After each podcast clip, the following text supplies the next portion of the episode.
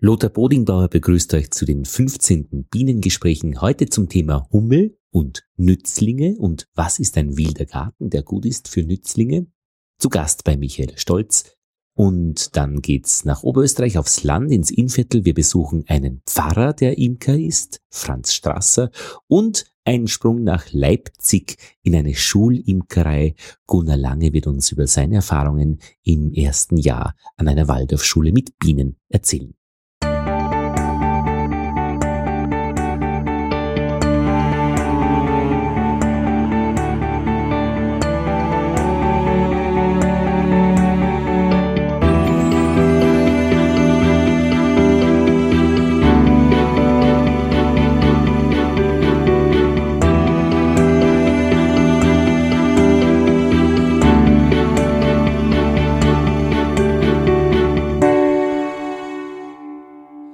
Bienengespräche, 15. Ausgabe. Ich bin an den äußersten Rändern von Wien, im Norden Wiens, oder? Also seid ihr schon ja, Niederösterreich? Ja, wir sind schon Niederösterreich. So, aber wirklich, also hinter euch Feld, vor euch Wien.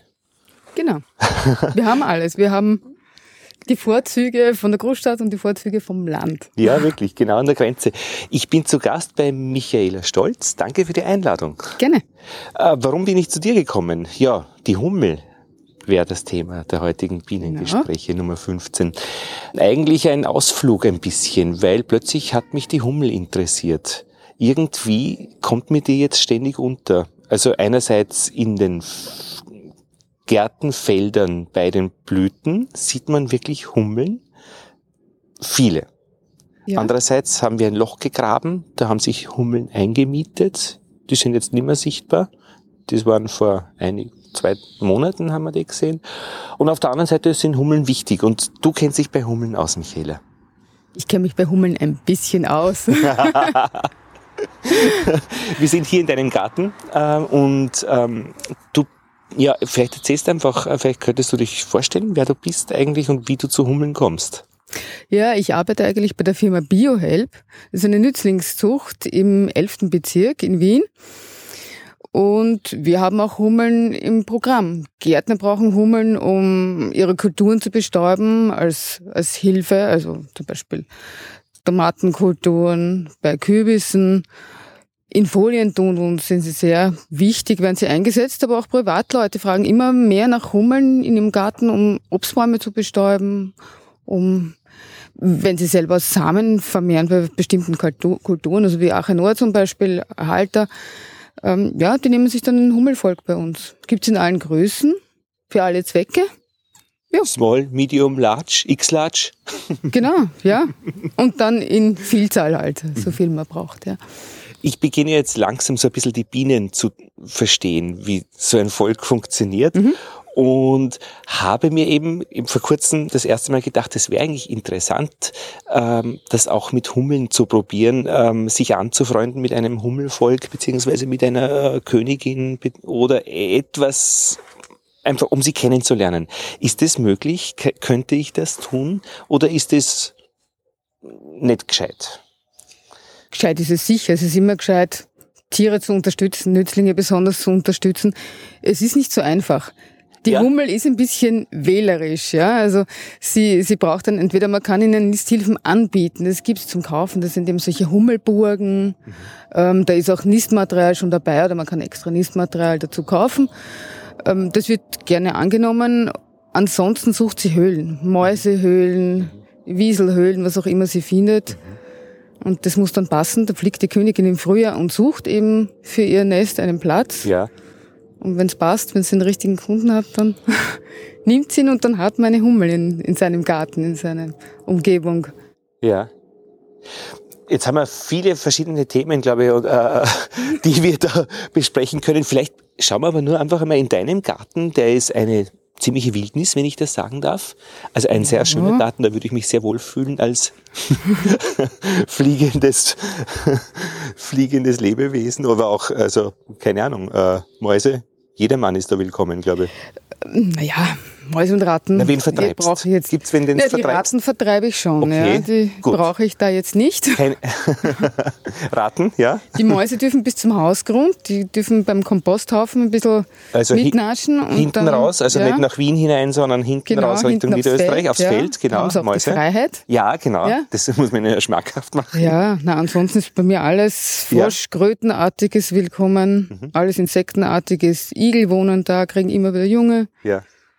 Ja, Es ist ja das Hergehen von der Bahnstation sehr idyllisch. Also das beginnt bei der Sonnenwendgasse. Wir ja, hatten gerade Sonnenwende. ja. Dann geht's weiter mit der Blumengasse, äh, Blütengasse. Dann rutscht Rosengasse. Richtig. Dann rutscht irgendwie der Jupiterweg da rein. Also da hat irgendwer was durcheinander Ja. gebracht. Ich würde dann als nächstes die Milchstraße erwarten, aber na und äh, jetzt einmal in der Lenaugasse. Und ja, schauen wir einfach mal durch deinen Garten. Vielleicht erzählst du einfach, ähm, was wir da sehen. Ich würde so ein buntes Durcheinander von verschiedenen äh, Pflanzenarten, verschiedenen Pflanzenfamilien, gemischt mit Kakteen und Gemüse bezeichnen. Es blüht viel Verschiedenes Ja, in allen Farben. ja. Und die Bienen fliegen da, das sehe Die Bienen und Hummeln fliegen vor allem auf, auf dem Lavendel zurzeit und Ja. auf äh, alle möglichen Korbblütler haben wir da. Korbblütler sind diese. Das Ja, sind diese, diese Blüten mit den großen Randblättern. Richtig, Also genau. das ist einmal eine Art von Korbblütern. Wo manchmal in der Mitte so eine, Genau. eine Kugel drinnen ist. In der Mitte ist die Kugel mit den eigentlichen Blüten, weil diese Zungenblätter, Ah. die äußeren, die Schaublätter sind oft nur eben Schaublätter ohne Nektar. ja, genau. Ja, aber da gibt es eben verschiedene Korbblüter.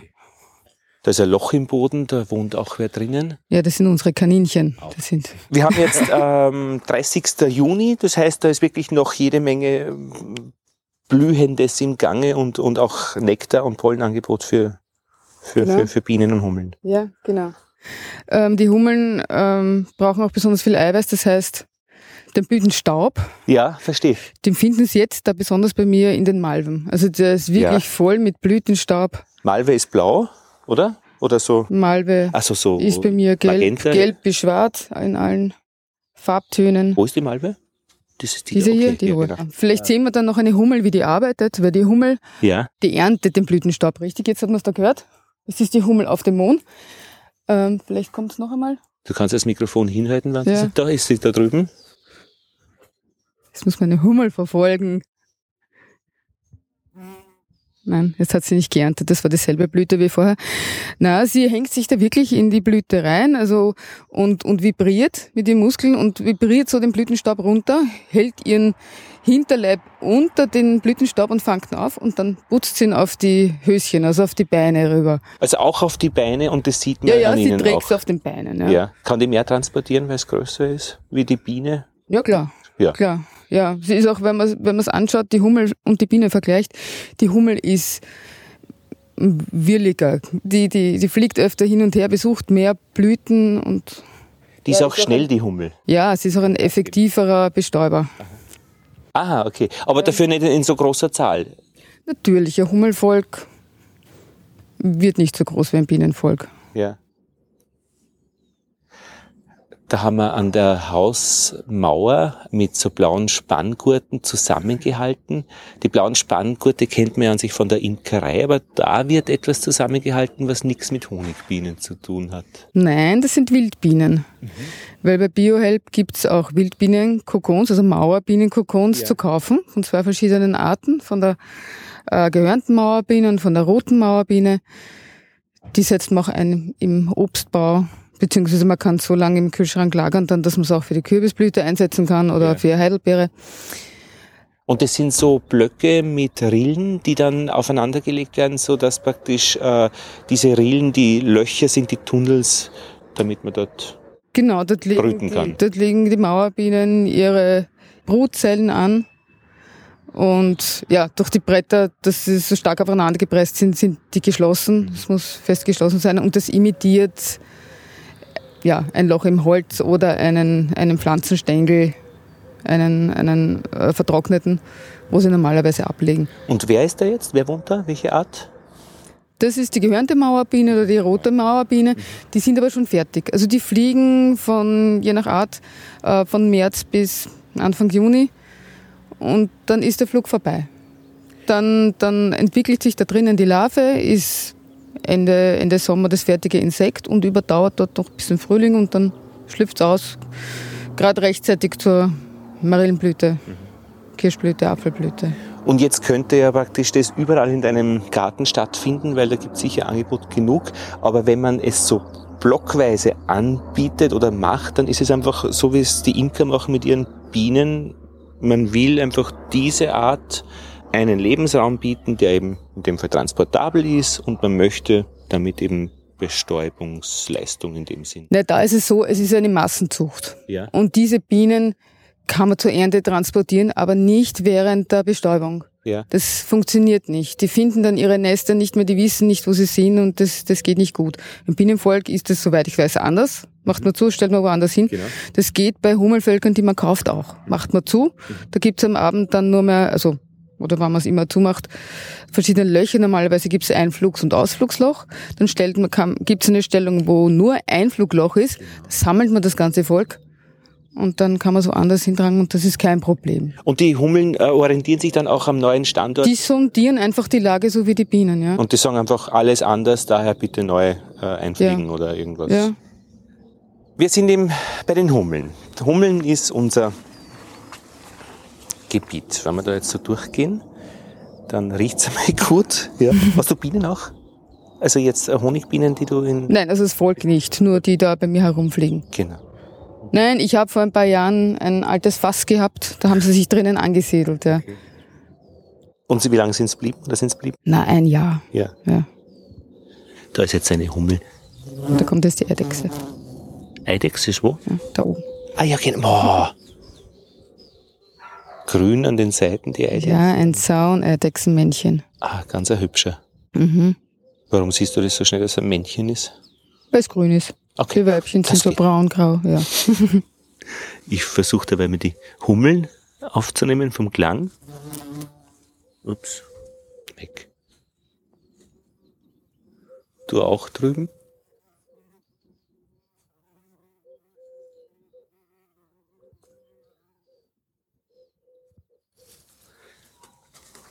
Ja, sie fühlen sich leicht okay. verfolgt. Ja, ja, naja, ja, wir verfolgen sie die auch. Wir merken das. Was man immer wieder hört, sind fliegende Maschinen über uns, weil wir sind da auch äh, in der Flughafen in Wien, Einflug, ja. aber noch so hoch, dass es mir ja. sagt, das ist jetzt nicht Lande. Ja, also, kein Problem, das überhört man nach einiger Zeit. Da ist jetzt eine andere Hummelart. Das ist eine Feldhummel. Die kommt also von Niederösterreich, vom Feld. Nein, äh, aber praktisch zwei Arten habe ich schon gesehen. Eine, die hinten weiß ist am Popo, also quasi am Unterteil, und die Feldhummel, die jetzt ja. einfach ganz orange an ihrem Rücken ist, dort, wo man die Königin zeichnet, an der Stelle ein ganz oranges, pelzartiges. Genau und sonst einfach hinten noch so einen orangen Tupfer als Abschluss hat. Ja, aber eindeutig anders schwarz. ist. Genau, genau. Also das kriegt man irgendwie mit, wenn man Hummeln fliegen sieht. Es gibt unterschiedliche Arten. Ja. Man nah, aber äh, ja, manchmal ist es halt nicht so leicht. Also weil du da gesagt hast, du hast eine andere gesehen mit einem weißen Bobschall. Da gibt's bei mir zwei schon. Also da gibt's die dunkle Erdhummel mhm. und da gibt's die Gartenhummel. Die haben beide ein weißes Bobschall und unterscheiden sich nur an einem gelben Streifen, der ein bisschen länger ist, ein bisschen auf dem Hinterleib geht oder eben nicht. Mhm. Da gibt's eine recht gute Bestimmungsliteratur mit Zeichnungen, ja. dass man das im Feld auch bestimmen kann, ohne die Hummeln abtöten zu müssen. Das ist recht nett, das probiere ich halt jetzt aus. Da ist zum Beispiel, fliegt weg, lass dich nicht bestimmen. Das ist die dunkle Erdhummel. Woran siehst du das? Dunkle Erdhummel? Ja, die hat vorne das erste, beim ersten Thorakal-Segment. Ja, also bei der Brust, bei der Vorderbrust hat sie den braunen Streifen. Und dann dunkel? Ja, beim also ersten Abdominal, also Hinterleibsegment, mhm. ist sie auch noch braun. Und bei der Gartenhummel ist noch, ist noch im letzten Brustsegment auch noch was Braunes dabei oder was der, Gelbes. Und der weiße Abschluss dann. Ja. Mhm. Das ist ein bisschen so wie bei den elektrischen Widerständen. Also da gibt es auch so eine ja, Farbkodierung. Ja, stimmt, stimmt, hast recht, ja. Wie viele Hummelarten gibt es in unserer Gegend, östliches Österreich? Also so, die man jetzt, die du jetzt in deinem Garten so locker identifizieren würdest? Fünf? Ja, so locker nicht, aber es gibt aber ungefähr 50, also 50? unter 50, ja.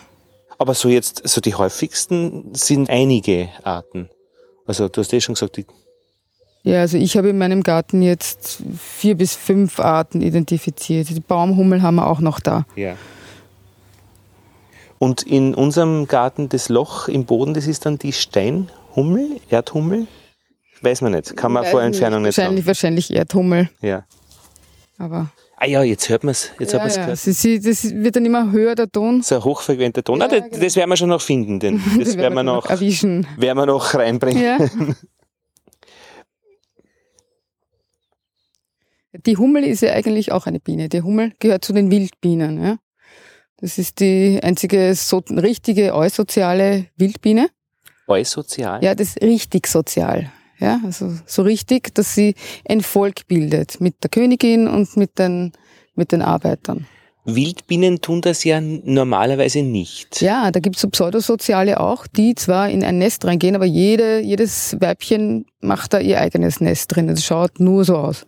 Und die Hummel ist so an der Schnittstelle eusozial, dass sie eben beginnt, sozial zu sein. Nein, die ist sozial. Die ist Also sozial. die hat ein richtiges Volk. Und sozial sein heißt Arbeitsteilung. Genau. Das heißt, Genau. grundsätzlich werden ja Lebewesen auch in dem Gebiet Männer, Frauen, also männlich-weiblich. Ja. Aber da fängt es dann an, dass sich praktisch die weiblichen Mitglieder des Volkes arbeitsteilig verhalten, also je nach Status, der wird bestimmt durch äh, chemische Pheromone anders entweder entwickeln oder äh, andere Aufgaben wahrnehmen. Oder auch nur je nach Alter. Ja, genau. Also bei der Hummel, ich meine, es ist einmal so, das Weibchen bildet einmal die Kolonie. In der, in, Im Frühling macht selber die, die, die ersten, die erste Brut macht sie, legt die Eier, versorgt die Larven und zieht's auf, bis die erste Generation schlüpft. Das sind die ersten Arbeiterinnen. Dann kann sich das Weibchen quasi zurücksetzen und legt nur mehr Eier. Ja. Vorher macht sie eben wirklich Füttern und Brutpflege und das volle Genau, Programm, das volle was Programm, eine ja. normale Arbeiterin auch macht, zusätzlich zu diesen Eierlegen. Ja, drum sind im Frühling dann, wenn die erste Generation fliegt, das sind ganz kleine Hummeln, ja, weil das Weibchen für die ist das wirklich viel Arbeit und da kommen halt kleine Nachkommen raus und die, die pflegen dann die nächste Brut und die werden dann wieder größer, die nächsten Nachkommen, weil Ja. eben mehr Arbeiter da sind für die Brut, sich kümmern können. Und die Arbeiterinnen legen dann keine Eier. Nein, die werden, also das Weibchen ähm, hat halt Pheromone, die sie aussendet. Die, die Arbeiterinnen haben zwar Eierstöcke, nur das wird unterdrückt. Ja. Ja. Und die Königin, die beginnt so dieses neue Jahr, die ist eben so gebaut, dass sie eben Eierstöcke hat und legen kann. Ja, ja, genau. Und könnten die Arbeiterinnen auch zu, wie werden Arbeiterinnen, wie wird man Königin? Dadurch, also ich, bei den Bienen ist es so, bei den Hummeln denke ich jetzt einmal auch so, dass sie besonderes Futter kriegen, ein bisschen was dazu. Ja. Ähm, also die Königinnen werden im Herbst quasi angelegt oder im Spätsommer schon, oder? Und sie werden begattet dann, ja. In der Zeit fliegen dann auch die Drohnen, wo die jungen Königinnen fliegen und ja. Wie wird jetzt dann eine Königin gemacht? Also wo, wo die Königin wird verjagt, getötet. Also die aus dem letzten Jahr gibt's Genau, nicht mehr. lebt ein Jahr, also eine Saison, ja. Aber die Jungköniginnen sind angelegt zu diesem Zeitpunkt. Ach, die sind ja speziell gefüttert, die Genau, schon. genau. Also die sind so weit, dass sie jetzt Ja. überleben. Und dann Genau. kommt eben quasi der Jungfernflug mit der Begattung und dann fängt eigentlich das, die, die Königin fürs nächste Jahr an, schon sich ein Winterquartier zu suchen. Und dadurch, dass es mehr Königinnen gibt, kann man halt irgendwie fliegen jetzt verschiedene Gegenden an und sind dann eben mehr Ja, Völker. ja, es überleben viele den Winter nicht, also Ja. braucht man immer einen Polster, das genug überleben fürs nächste Jahr. Und wie sieht so ein Hummelnest eigentlich aus? Wie kann man sich das vorstellen? Es sind lauter kleine braune Kupferln eigentlich. Also mit Honigtöpfchen und eben mit, äh, Jetzt müssen wir über das Wort Kupferl reden. Kupferl. Also Kupferl in Oberösterreich ist so das Häubchen am Kaffee, ein Kupferl. na, es ist runder. Vielleicht, vielleicht kennst du diese großen Kaugummis, diese großen Kaugummikugeln, also in der Größe und in braun. Okay? Also Cola. Kaugummis. Ja, sagen wir mal Cola-Kaugummis, große, ja, so. so. Das ist auch so ein rundes Ding. Ein so ein rundes Ding. Und was macht das? Ja, es gibt einmal so Honigtöpfchen und es gibt so Töpfchen, da werden die Eier reingelegt. Ja. Das legt die Königin mehrere Eier in ein Töpfchen, wenn die größer sind, wenn sie es umquartiert, dass jedes eine Zelle kriegt, die Larve, und dann werden es weiter gefüttert. Und die Arbeiterinnen machen immer auf und so und füttern und. Und in Summe ist es so eine Handvoll oder, oder wie soll man das vorstellen? Ich glaube, es kommt auch auf den Nahrungsvorrat an, also auf, den, auf die Blüten, die in der Nähe wachsen. Und ist da irgendwas eckig, so wie bei den Bienen, so diese Nein. sechseckige Form? Nein, das Nein, ist einfach das ist rund. rund ja. Und haben die, haben die Wachs? ja, die bilden selber Wachs. Diese, diese Küpfchen sind aus Wachs, ja. Köpfchen. Ja, jetzt haben wir schon. Ja, diese Kaugummikugeln sind aus Wachs. diese Cola-Kaugummikugeln. Ah, ja, ja, ja. Und dann, glaube ich, dann so ein bisschen noch isolieren, Wärmegeschichten rundherum machen. Ja, ja. Besonders im Frühling, die Königin, die kann wirklich mit Körperwärme, Ja. die kann die Flügelmuskulatur von den Flügeln abkoppeln irgendwie und nur mit dem Körper vibrieren. Dadurch kann es Körpertemperatur so wie vom Menschen rauftreiben und legt sich dann so über diese, diese Kupferlkugel und Wärmt die wärmt die mit ihrem Körper, ja. Und kann dadurch auch früher fliegen, wenn es kalt ist, fliegen die Hummel schon, weil sie sich einfach vorher Ja, ja, In der Garage sich, aufwärmen, Die können oder? sich aufwärmen, ja. den, den Motor ja. warm Sie, laufen sie lassen. fliegen auch schon sehr früh, also sie fliegen schon um halb sechs auch. Ach so, in der, in Ja. der Früh überhaupt. Ja. Sind sicher eine der ersten.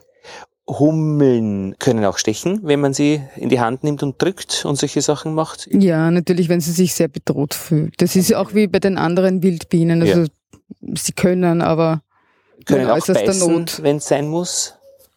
Habe ich gehört. Also ich Ja, habe als ja. Kind gelernt, Hummeln Also- beißen nur. Ja, also beißen, Nest mal verteidigen oder, wenn es das Nest überhaupt Ja. bekommen wollen und da wohnt noch wer drin, also da können sie sicher sehr beißen, sehr rabiat werden. Aber wo würden wir jetzt zum Beispiel so ein Nest von einer Gartenhummel in einem Garten finden? Im Boden oder in einer, in einer Hecke oder irgendwo? Gartenhummel weiß ich jetzt nicht, aber Ja. die, die dunkle Erdhummel im Boden, ja. Im Boden. So Mäuselöcher. Ah, verstehe. Ja. Okay.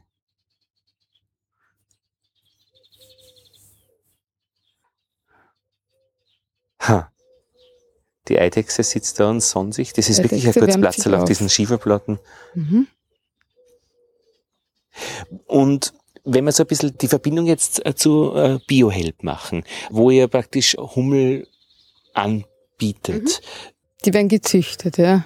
Und wie geht das und wo wird Ja. das gemacht? Naja, es ist eine Massenzucht. Das wird Ja. nicht bei uns gemacht. Wir kaufen die Hummeln zu, da gibt's riesige Fabriken, die das machen. Ja, In verschiedenen Orten in Europa und wahrscheinlich auch in Nordafrika. ja, Da wird das Weibchen schon, also werden die Königinnen, da werden Königinnen in Massen produziert, wahrscheinlich auch durch Zufütterung von Sonderfutter. Mhm. Ähm, jede Königin kommt in einen Plastikbox, dort fängt sie an, ihre ersten Zellen zu bilden und da bildet sich ein kleines Volk. Und wenn das Volk größer wird, dann kommt es in eine größere Plastikbox. Mhm. Es wird Futtervorrat, also Zuckerwasser, Glucose, Mhm. ist für den Transport und für halt für die nächste Zeit, wenn es nicht gleich beim Kunden ankommt, die Ware, sondern natürlich kommt es erst zum Zwischenhändler, dann zum Kunden. Ja, ist einmal versorgt. Also mit Nahrung versorgt, mit Nistmaterial versorgt. Und anscheinend gibt es auch eine Kloecke, weil wenn die Tiere sind eigentlich saubere Tiere, die müssen irgendwo. Das weiß ich nicht, so wie das funktioniert. Ich habe es nur gelesen, dass es das gibt. Und was ist eigentlich deine, deine Aufgabe bei, bei BioHelp? Also ich bin die, für die Nützlingszucht zuständig. Wir, wir züchten auch kleine Insekten und Milben, Ja, eben, die wir dann an die Gärtner weiterverkaufen. Für die Qualitätskontrolle. Wir können nicht alle Nützlinge züchten, denn zum Beispiel gegen die Blattlaus gibt es viele verschiedene Gegenspieler. Und wenn wir da viele züchten würden, würden sich die Zuchten vermischen. Das geht nicht. Wir können nur einen Gegenspieler von Blattlaus, einen Gegenspieler von Spinnmilben, einen Gegenspieler von weißen Fliegen züchten. Ja, also momentan haben wir zwei bis drei Zuchten. Ja. Und die anderen Sachen, die eben von, von anderen Firmen kommen, werden, müssen, es muss die Qualität überprüft werden. ja. Und BioHelp ist entstanden aus begeisterten Menschen, die äh, in den späten 70er Jahren äh, gesagt haben, das muss ein bisschen besser gehen wie chemisch oder wie? Ja, das weiß ich nicht, das kann schon sein, aber angefangen hat BioHelp durch über ein Forschungsprojekt. Ende der, also ähm, ungefähr 1989 Ja, in einem Glashaus war das noch im 22. Bezirk, so ähm, ist ein Glashaustrakt gemietet worden und da ist eben die Raubmilbe gegen die Spinnmilbe gezüchtet worden und die Engase erst Erzwespe gegen die weiße Fliege. Ja, noch ganz klein. Das hört sich alles an wie äh, Titel aus Kinofilmen. ja, für Gärtner ist das aber sind das ganz geläufige ja, ja. Sachen, weil die haben eben weiße Fliege ist ein Thema immer wieder. Mhm. Ja, in, in Paradeisern, in Weihnachtssternen zum Beispiel. Gurken auch, Spinnmilbe auch in Gurken. Das ist praktisch für Gärtner, also wenn man Weihnachtssterne eben, wenn man Pflanzen verkauft und die Leute, keine, keine Ahnung, wollen es dann eben haben, da soll eben nichts herumfliegen drauf. Also ja, das Problem ist auch, dass kein Nützling drauf herumfliegen soll. Das ist die Nützlinge sollen dann auch wieder, wieder verschwinden. Ja, den, ja, sie tun's auch, aber ich meine, wenn der Schädling noch nicht ganz vertilgt ist, dann ist es auch gut, wenn der Nützling dabei ist noch. Stimmt. Und gibt's dann so eine Stufe zwei, dass dann jemanden noch mitgeliefert wird, der auch dann den Nützling vertilgt? Das ist normalerweise nicht notwendig. Also die, Am Schluss die, die, die Katze. Es müssen dann die, die, die, da, die, die Mäuse. Nein, die, aber alle diese, diese, mhm. entweder diese Milben, ja, also diese, diese Milbe, ja, okay. die, gegen die Spinnmilbe, die ich zum Beispiel gesagt habe, die ist tropisch. Also mhm. die überlebt, vielleicht geht's ein bisschen ah, okay. im Sommer raus, aber im Winter überlebt sie nicht. Und wenn sie nichts findet, dann muss halt eingehen. Mhm. Ja. Und das heißt, äh, in diesem Glashaus 89 äh, waren dann Leute, die geforscht haben und sich überlegt haben und auf einmal ist es entstanden, dass wir das dann immer mehr mit Gärtnern zusammengearbeitet haben, die einfach wirklich ein Problem lösen wollten mit diesen Nützlingen. Ja, es war von Anfang an mit den Gärtnern zusammengedacht, ja, ja. Ich wollte nämlich einmal äh, in die Gartenbauschule gehen als Kind, als 15-Jähriger in Wien und da durfte ich nicht. Da hat dann geheißen, das kannst du mal später studieren und so. Also das wäre dann so ein bisschen so die Gartenlinie. Da gibt's viele Menschen, die die in diesem Gebiet arbeiten. Die, ja, ja. Die ja immer ich. mehr, Gott sei Dank. Ja, ja. ja. Ist auch von den Auflagen, vom Gesetz her. Ja. Und dann äh, ist, ähm, sucht man einen Namen und dann nennt man es BioHelp weil das ist, kann man auch Englisch aussprechen, Biohelp. Genau. und kommt dann drauf, dass eigentlich ein ziemlicher Bedarf ist. Genau, naja, es, ist, es war eine lange, eine lange Arbeit, also ja. die Leute zu überzeugen, dass das das Richtige ist. Auch Informationsbedarf. Und das ist jetzt, genau, Informationsbedarf. Und das ist auch jetzt immer bei neuen Produkten, auch die, die Mauerbienen, das geht so langsam an das Geschäft. Die Leute müssen sich müssen das kennenlernen. Ja, wir machen auch teilweise Comics, um das den Leuten nahe zu bringen auf einfache Art. Mhm. Was denn das soll, was man damit anfangen soll. Mhm. Ja. Und Expertise auch zukaufen, schätze ich mal. Oder halt, es wird ja für jede Art oder für jedes Problem irgendwo in der ganzen Welt jemanden geben, der dafür schon wirklich gut ist. Nein, Nein, Nein glaube ich, glaube ich nicht. Aha. Es, sind, es ist nämlich auch so, dass wenn ein Schilling jetzt eingeschleppt wird, ja, es werden genug Schillinge nach Europa eingeschleppt, die haben in ihrer Heimat vielleicht Gegenspieler. Vielleicht brauchen sie dort gar keine Gegenspieler, ja. Also zum Beispiel Kasane Minimoto, ja, ist in der Heimat, man weiß gar nicht, wo sie ursprünglich herkommt, aber jetzt zum Beispiel da Griechenland am Ochridsee, da ist sie nicht das Problem, ja. Aber bei uns findet sich einfach kein Gegenspieler, kein richtiger. Es ist, ich war da von Anfang an dabei, die, die Parasitoiden, also die, die Feindfauna, ist von Jahr zu Jahr anders. Und es hat sie noch immer nicht eingespielt. Normalerweise wird ein Schädling, der eingeschleppt wird, nach drei bis fünf Jahren ist er unter Kontrolle von heimischen Nützlingen. Ja. Das wird so angepasst. Und die Miniermotte, ich habe den Eindruck, dass es die Kastanienbäume schon weniger trifft. Also die, die schauen jetzt noch ganz okay aus in Wien zum Beispiel. Ja, es kommt auch darauf an, wie, das, wie die Wasserversorgung ist. Ja, weil es spielt dann auch der Bräunepilz mit eine Rolle. Dadurch schauen die Bäume auch besonders arg aus. In Wien wird auch teilweise gespritzt. Ja. Also die, die wichtigen Kastanienstandorte wie die Pratallee, das wird gespritzt. Und jetzt einen Nützling anzubieten, den gibt es schon für die Miniermotte zum Beispiel. Ne? Ja, das sind natürlich vorkommende Nützlinge. Es gehen viele Wespenarten drauf, ja, aber keine, keiner schmeckt da halt so wirklich richtig gut. Und Nützling ist ja dann wieder der Schädling von dem, den es trifft. Also der, für die Miniermotte ist der Nützling kein Nützling. Ja, natürlich. Aber man arbeitet da mit der Terminologie, also im so praktisch vernünftigen Maße. Also wenn ich Kastanienbäume pflegen muss, dann ist alles, was ihnen schadet, ein Schädling oder Schadstoffe genau. und alles, was nützt. Ein es ist eigentlich für uns, das ist so Menschen, genauso wie Unkraut und Nutzpflanze. Das sind Termini von uns Menschen. Ich habe heute gerade gelesen in der Broschüre Symbiose von der Landwirtschaftskammer, Imkerei und Pflanzenschutz. Ein Zitat vom Philosophen, Prozessphilosophen Alfred North Whitehead, der hat gesagt, die Räuber müssen sich rechtfertigen in der Natur, weil die Frage ist, also wer, wer muss sich von der Ethik her, von der Lebensethik, wer muss sich eigentlich rechtfertigen für das, was er. Nein, ich denke eher der Denkende.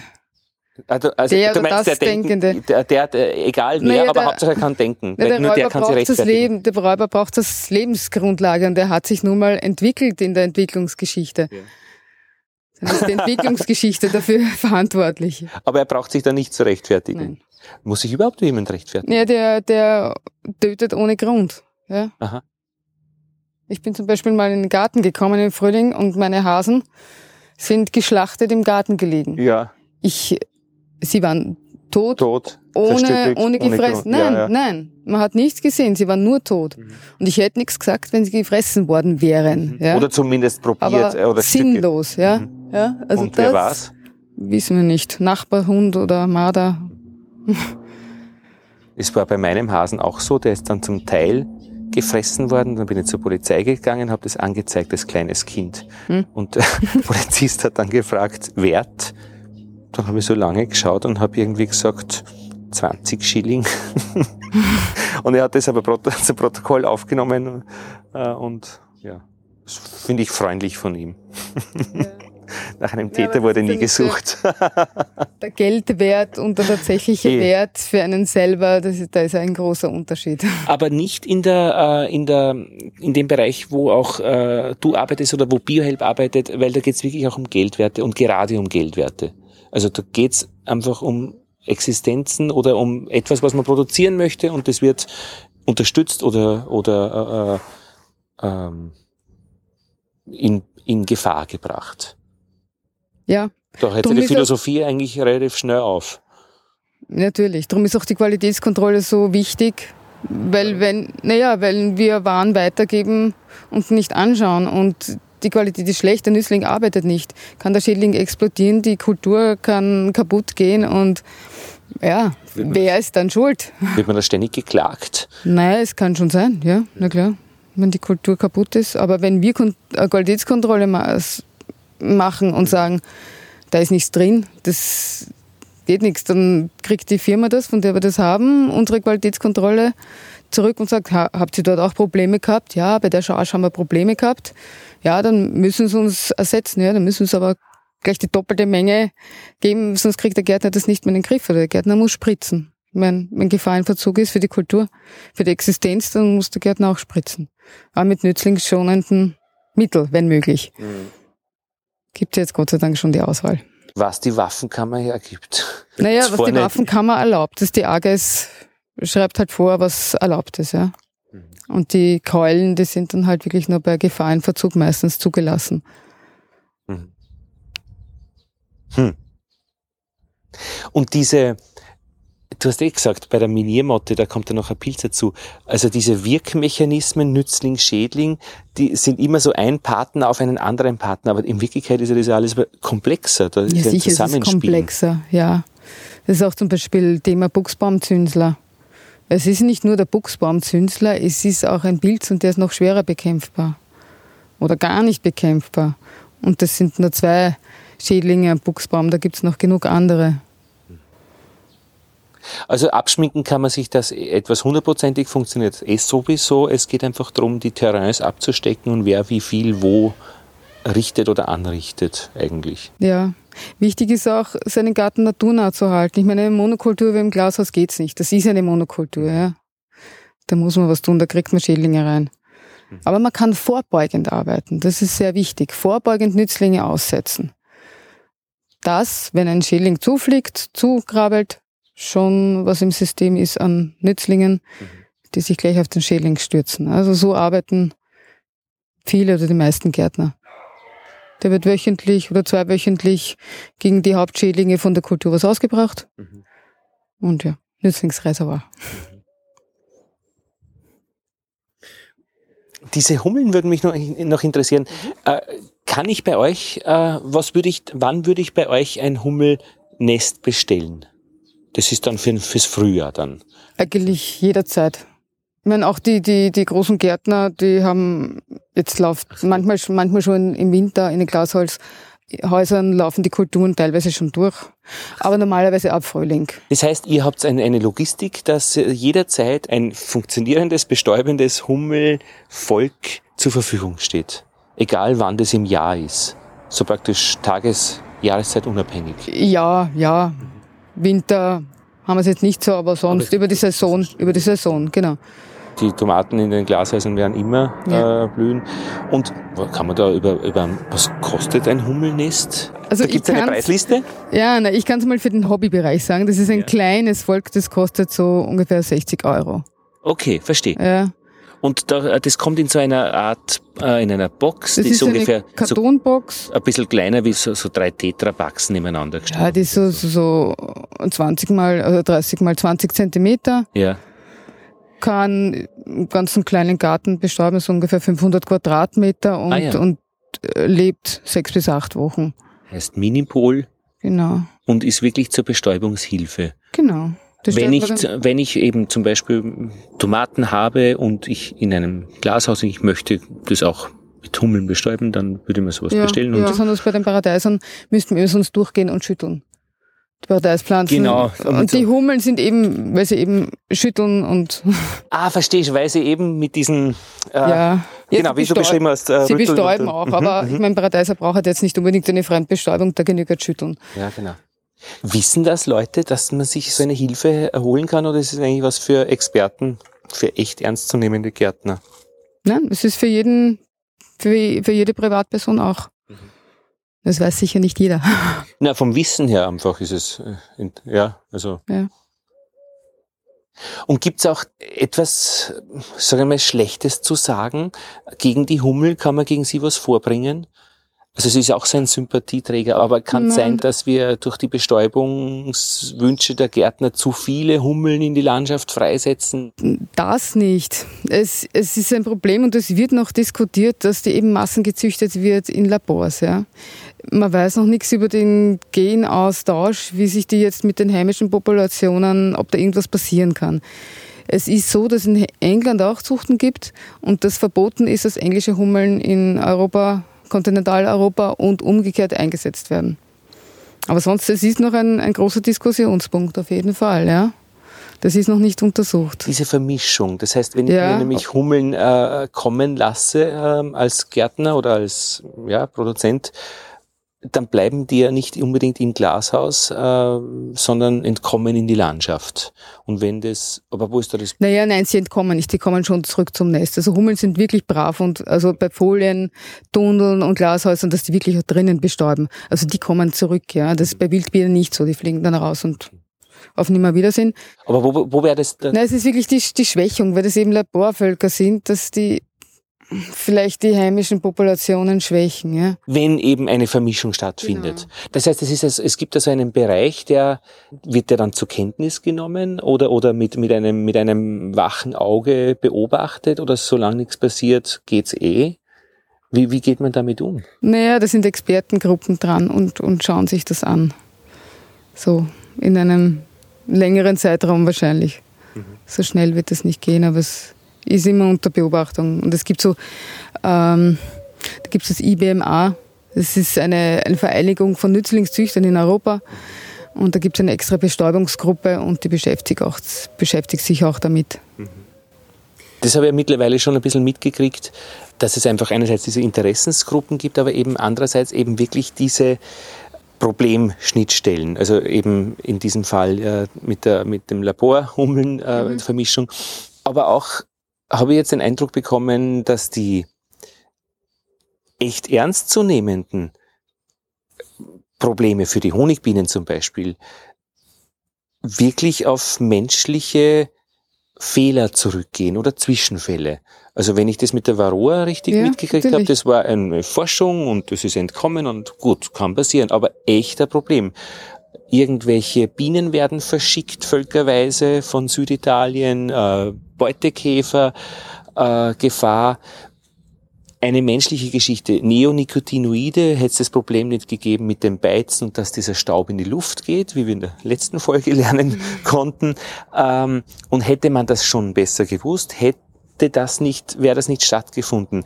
Und dann, das gibt's ja auch in jedem Bereich, äh, auch der Medizin, äh, eben Stichwort Kontergan, also hätte man Ja. das gewusst, also ja, echt, hätte. hätte, hätte, Ja, Fahrradkette. Ja, Und das sieht man ja dann dabei nicht, äh, die vielen verschied vielen Incidences, also Vorfälle. Vorfälle, Ja. genau, wo etwas funktioniert, ist da alles ja nicht dabei. Also natürlich äh, ist dann die Varroa ein Problem oder äh, der Beutekäfer, aber was grundsätzlich gut läuft, ist ja okay. Ja, wir können ja froh sein, dass die Varroa, also froh sein, das ist immer so relativ, bei der Honigbiene geblieben ist und nicht auf Hummeln oder Wildbienen jetzt übergegangen ist auch. Ja. Und ich meine, vom, vom Gesamtverständnis her, äh, also jetzt äh, synthetische äh, Spritzmittel sind jetzt nur eine eigene Geschichte, aber Nützling, Schädling, Varroa oder nicht, also der Natur ist das doch relativ egal, oder? Das gleicht sich schon aus, wenn es den Menschen nicht gibt, der Interessen Ja, hätte. ich denke, wir hätten jetzt ziemlich wenige Honigbienen, wenn man die Varroa so walten hätte lassen, wie sie wollert. Ja. Also es ist immer, Es hat keine Honigbienen da. In der, äh, es gibt ja auch in Polarregionen auch keine Honigbienen. ja, also ich muss sagen, in meinem Garten würde ich auch ohne Honigbienen auskommen. Gut. Also ich, ja, aber, aber- so, so, aber so, so großräumig, ich meine, da gibt es riesengroße ähm, was weiß ich, Obstkulturen, ja. Da sind Wildbienen, ähm, die schaffen das nicht, für die haben keinen so großen Flugradius. Sagen wir, wenn sie nicht direkt eingesetzt werden, dann kommen, kommen das von außerhalb, also vom Rand der Kultur und dann decken sie es nicht ab. Hummeln, ja, weiß ich nicht. Die finden wahrscheinlich in einer Monokultur keine Nistplätze. Braucht man halt die Honigbiene, ne? Mhm. Und diese Überlappungsbereiche, also wenn ich auf meinem Feld etwas schlauer als du, Fruchtfolge und es ist alles in Ordnung, dann gibt's halt die Ränder, wo halt in, zu anderen Feldern andere Umstände sind. Wenn der Nachbar spritzt. Oder auch eben dieser Maiswurzelbohrer, also wenn die Fruchtfolge funktioniert, aber der dann abwandert ins Nachbarfeld und dann im nächsten Jahr wiederkommt oder im übernächsten, dann hat man ihn wieder da und so. Also Ja, was aber an sich wiederum die Kleinräumigkeit eigentlich ein Vorteil ist, es kann da wieder ein Nachteil sein. Ja, mein lieber Schwan. Aber wichtig ist ähm, so Blühstreifen. Also wirklich Ja. die Vielfalt an Blüten, die Vielfalt an Insekten, jetzt nicht nur an Bienen und Hummeln erhalten. Immer wieder zwischen den Feldern äh, verschiedenste zweijährige Königskerzen sind super für alle möglichen äh, Insekten. Die blühen lang und ja. Dann solch, solche Hecken zwischen den Feldern immer wieder, aber da müssen halt die Bauern und die Gärtner mithelfen und dann und ein bisschen Platz von ihrem Feld freigeben. Das wäre eh toll, weil viele Gärtner lassen ihre Felder gefördert brach liegen. Da könnte man doch ein bisschen eine Hecke, ein bisschen einen Blühstreifen. Und da braucht es ein bisschen Expertise auch, die dann beratend, weil der Wille ist ja dann durchaus schon auch da, etwas Gutes zu machen. Ja, wenn der Wille da ist, dann, dann werden sich die Gärtner auch und die Bauern informieren. Aber meine, es ist schon bemerkenswert, also hier in deinem Garten, und ich bin jetzt eben bei vielen Gärten vorbeigekommen, die auch sehr gepflegt sind. und hier in deinem, dein Garten ist Naja, auch gepflegt, der ist schon bei überlegt. ist es, ich habe keinen Rasen, ich habe Ja, eine. Wiese, aber Ja, ja. diese Wiese ist ein Futterreservoir für meine Hasen. Wenn es überall trocken ist, dann kann ich da noch was schneiden. Ja, ja. Und dein Garten ist auch gepflegt. Also er ist nur anders gepflegt. Also äh, Ja, das heißt, es gibt so verschiedene Zonen. Es gibt diese Zonen beim Haus, also wo es dann wirklich Ziegel am Boden gibt und Steine, wo, wo nichts wächst. Genau. Das ist auch wichtig für, für Wildbienen. Weil man kann den Wildbienen ähm, Pflanzen bieten. Wenn sie keine, Nüt äh, keine Nistmöglichkeiten haben, dann nützt das alles nichts, dann werden sie nicht kommen. Es brauchen manche Boden, es sind viele Bodenbrüter. Ja? Die Leute kaufen die Nisthilfen. Manchmal ist da auch ein bisschen ein Leben drinnen, aber meistens nur Holz. Aber die meisten Wildbienen sind Bodenbrüter bei uns in Österreich. Das heißt, offen, also zwischen den Steinen ein bisschen Erde, ein bisschen Kies, Naturmaterialien. Das, das ist wichtig. Wir haben es bei uns gemerkt, äh, wir haben unsere Bienen äh, in der Nähe vom Schwarz, also im Schwarzenberggarten äh, beim Belvedere und da gibt es einen ganz verwilderten, abgesperrten Teil mit einer Wiese und da haben die Kinder Loch graben und es war einfach spektakulär, wie schnell dieses Loch beliebt worden ist bei den Bewohnern dieses, dieser Wildnis. Mhm. Also eben die Hummel haben sofort irgendwelche Löcher graben und sind aus Eisen eingeflogen. die Pflanzen sind gekommen. Ähm, es ist wirklich äh, man sieht sehr schnell, dass sich dann was ändert. Ja. Und das ist das, was ich auch bei deinem Garten jetzt hier sehe. Also wenn wir da so stehen und reden, ähm, da ist so ein ruhiges Arbeiten ja. und Fliegen von so vielen verschiedenen genau. Elementen und, und Insekten. Und das passt auch so gut zu, diesen, zu dieser Vielfalt an, an jetzt blühenden Blumen und äh, auch die Sukkulenten und die Kakteen.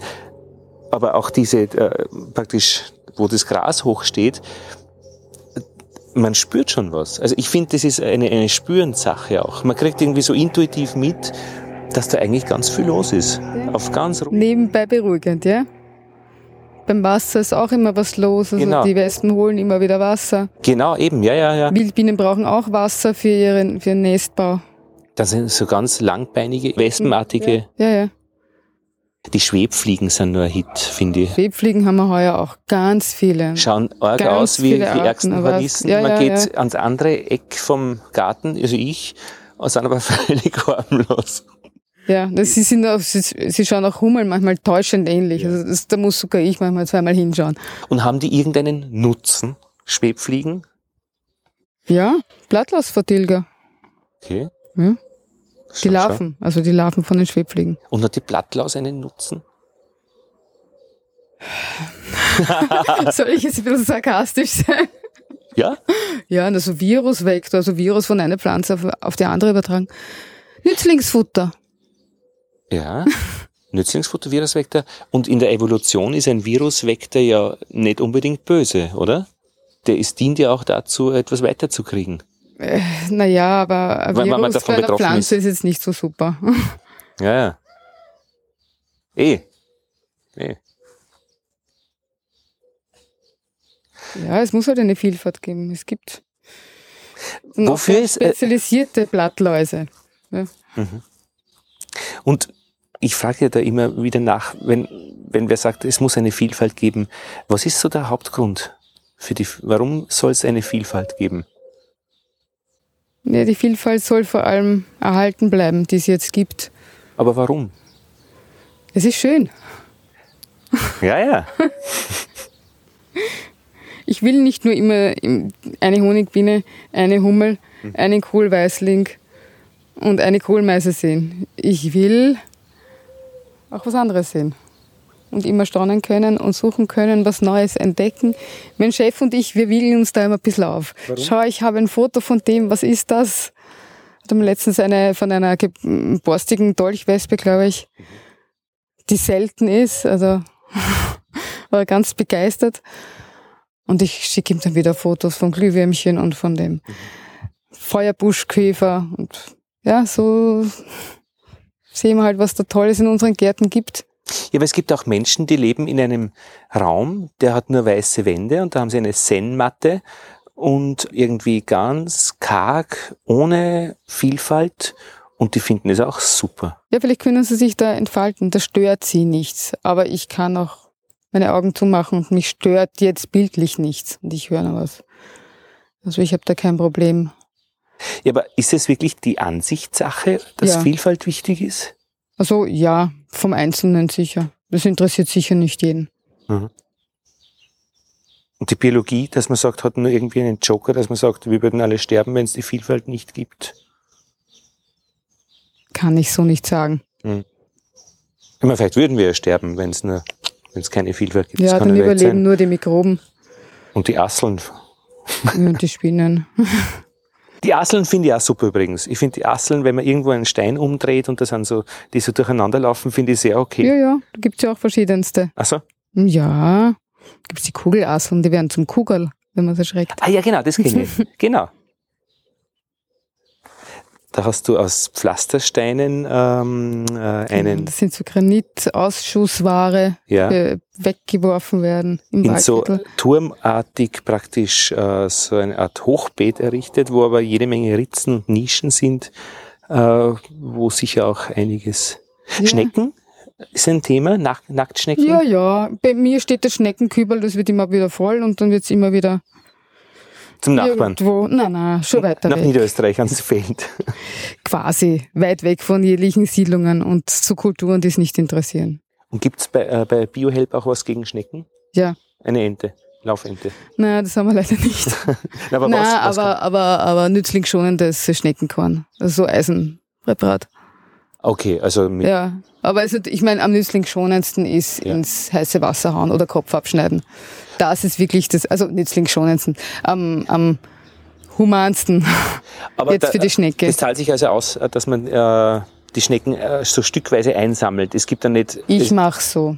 Also nur, sie werden weniger nur wenn es gar nicht anders geht, wenn ich jetzt Jungpflanzen angesetzt habe und die würden es mal alle Ja. zusammenfressen, dann streue ich, streu ich ganz lokal Mhm. Schnecken.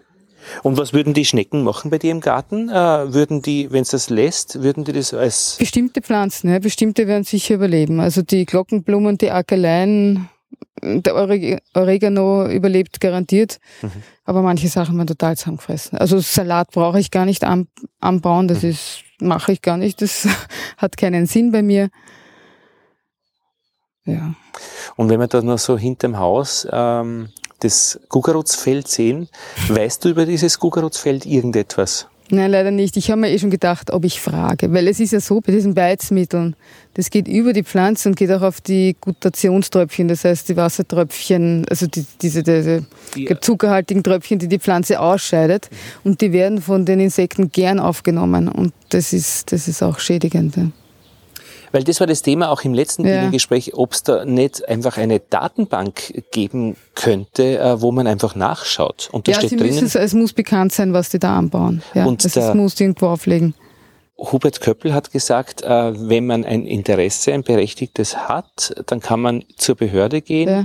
und dort gibt's die Auskunft. Man Ja. braucht nur ein Interesse äh, Okay. und man kann nicht einfach so geschwind nachschauen. Also es gäbe einen Weg. Mhm.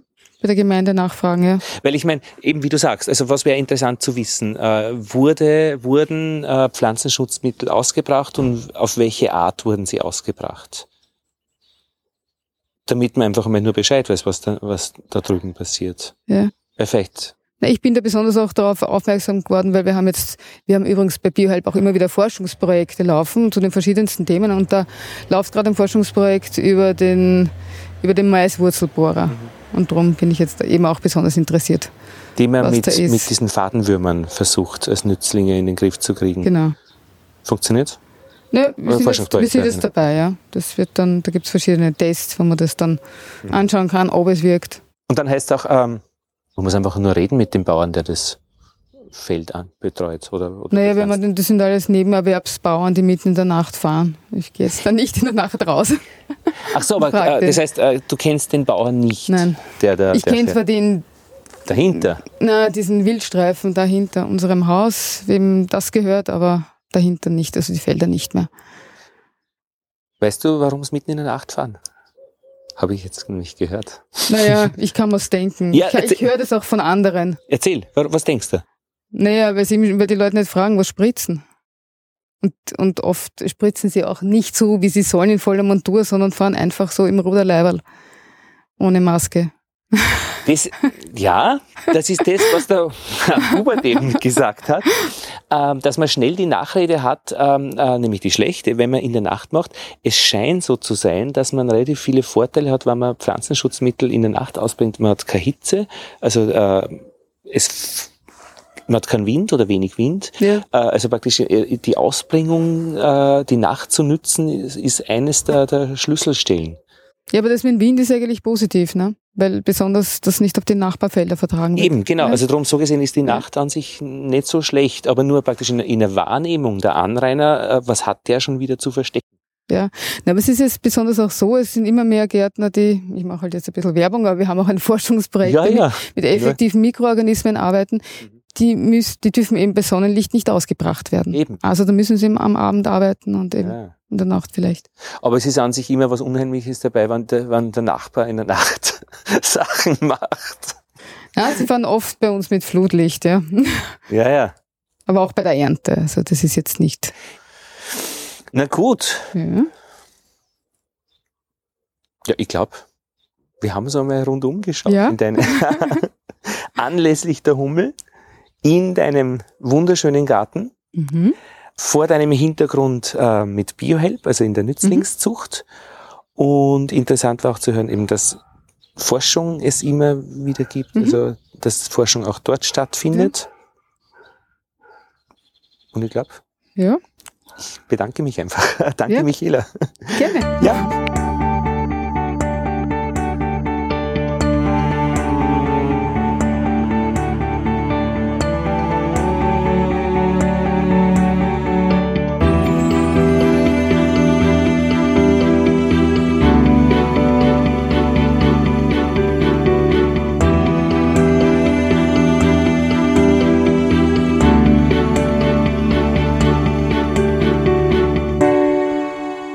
So, jetzt geht's aufs Land. Dank eurer Hilfe gibt's ja Zugfahrkarten, die ich locker finanzieren kann. Das ist wunderschön. Ich bin gefahren ins Innviertel nach Oberösterreich. Das ist so Österreich äh, an der deutschen Grenze in der Nähe von Passau, Braunau, Simbach am Inn. Und dort gibt's einen Ort, eine Stadt Altheim. 5000 Einwohner ungefähr. Pfarrer von Altheim ist Franz Strasser und er hat in Altheim sieben Bienenvölker zwischen Pfarrhaus und der Kirche. Ja, mein Name ist Franz Strasser, ich bin der Pfarrer in Altheim und auch in Mülheim und habe seit etwa zehn Jahren Bienen. Und mit den Bienen, da sieht man eben die Welt irgendwie anders, die Natur, die Jahreszeiten. Man weiß, wie das Wetter ist, ob sie fliegen können oder nicht. Man kennt mehr Jahreszeiten im Grunde als nur vier Jahreszeiten. Man schaut auf die Tracht, und man freut sich natürlich dann auch auf den Honig. Und täglich schaue ich mindestens einmal, wenn nicht zwei, dreimal vorbei bei meinen sechs oder sieben Bienenstücke. Jetzt habe ich sieben momentan, um nachzuschauen, ob es etwas Neues gibt. Okay. Und du hast da jetzt den Deckel abgenommen, gell? Das ist der Folie unter der Wärmedämmung. Äh, diesen Stock habe ich heute gerade aufgesetzt, weil er es gut gebaut hat. Jetzt dachte ich mir, der braucht noch einen Zubau, Ja. also noch warm. Und du siehst, die Warm sind natürlich noch jetzt nicht ausgebaut, sind noch lauter Mittelwände. Aber sie sind sehr interessiert daran. Sie ist bereit, alle Mittelwände jetzt besetzt. Und ich hoffe, dass sie jetzt noch zu bauen beginnen, obwohl es natürlich schon spät ist. Jetzt schon äh, 15., 16. Juli. Ob das noch äh, geschehen wird, das bin ich selber überrascht. Ich lasse mich überraschen. Ich weiß es nicht so genau. Ob die noch beginnen, auch diese Mittelwände auszubauen. Die Stimmung fühlt sich gut an im Volk, gell? Es riecht gut. Es riecht gut und das ist ein ruhiger Stock. Es sind die meisten Stöcke sind eigentlich sehr sanftmütig. Ich habe das bis jetzt nicht genau heraus, warum manche Stücke dann doch etwas aggressiver sind.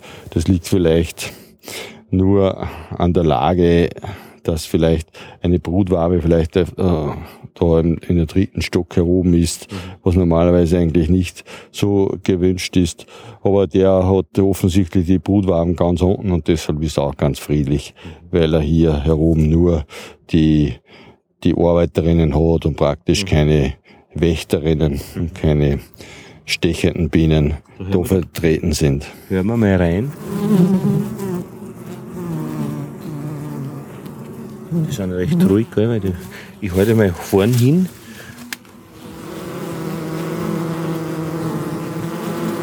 Na, es ist ein warmer, angenehmer Sommertag. Hochsommer Ja. ist es jetzt, gell? Hochsommer. Aber die Tracht ist natürlich im Großen und Ganzen schon fast vorbei, kann man sagen. Vielleicht noch die Linde. Ja, Und vielleicht noch, naja, ich glaube auch eher nicht mehr so. Und vielleicht noch ein paar Blumen, welche da wirklich am besten sind, kann ich jetzt nicht sagen, ob da der Sonnenhut oder ob die Lilien etwas tragen, das kann ich jetzt nicht sagen, da bin ich ein bisschen überfragt. Das wissen andere Blumenkenner und Pflanzenkenner natürlich besser, das ist mir schon klar. Aber, ist egal, sie fliegen jetzt sehr eifrig noch, das sieht man schon. Ja, okay, also sie fliegen aus, kommen zurück ja. und, und haben auch die Pollenhöschen an. Ja, du kannst das anschauen vorne. Ja. Schau mal, ob es da Pollenhöschen gibt. Ja, im Moment gerade nicht, aber ja, ich habe zuerst eine gesehen. jetzt nicht diese Pollenblüten ja. dran. Das, Aha, okay. das, ist auch nicht so, mhm. dass man, dass sie immer nur Pollen tragen müssen. Man ja. sieht nur mehr vereinzelt diese Pollenträger. Ja. Aber das liegt an den Blüten und an den Pflanzen, die eben jetzt gerade äh, eben blühen. Mhm. Und da haben nicht alle diese vielen Blüten und Pollen mhm. wie im Frühjahr, habe ich den Eindruck. Wir sind da in äh, Altheim im Innviertel am Land. Das heißt, wir, das ist eine Stadtgemeinde, 5000 Einwohner, rundherum Felder, aber auch im Stadtgebiet genug Grün. Also das ist keine Großstadt. Das heißt, die haben eigentlich äh, jetzt in die Gärten sicher genug was finden, also in die Gärten. Da ist schon noch was einiges los. Die Wiesen sind halt, wie halt Wiesen sind. Also ein bisschen ein Klee manchmal, wenn man Glück hat. Sonst sind es halt grüne Wiesen. Ja, leider findet man nicht mehr so viele Blumen und Kräuter auf den Wiesen. Du siehst eh, wenn man da schaut zum Beispiel, es ist nur mehr ein einheitliches Grün. Da im näheren Bezirk da herbei, da waren schon viele Blumen im Frühjahr, das ist klar. Aber es ist auch jetzt eben Mitte Juli, 16. Juli heute, eben die Tracht schon mehr oder minder von den, von den Wiesenblumen vorbei. Mhm. Genau, das, das sieht man dann. Offensichtlich, ja, offensichtlich, ja.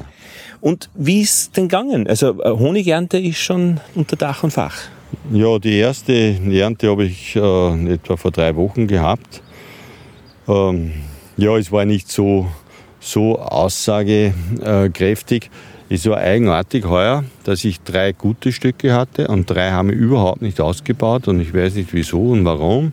Es war die Königin da, es war alles in Ordnung, aber er hat nicht gebaut, er hat natürlich nichts eingetragen dann auch.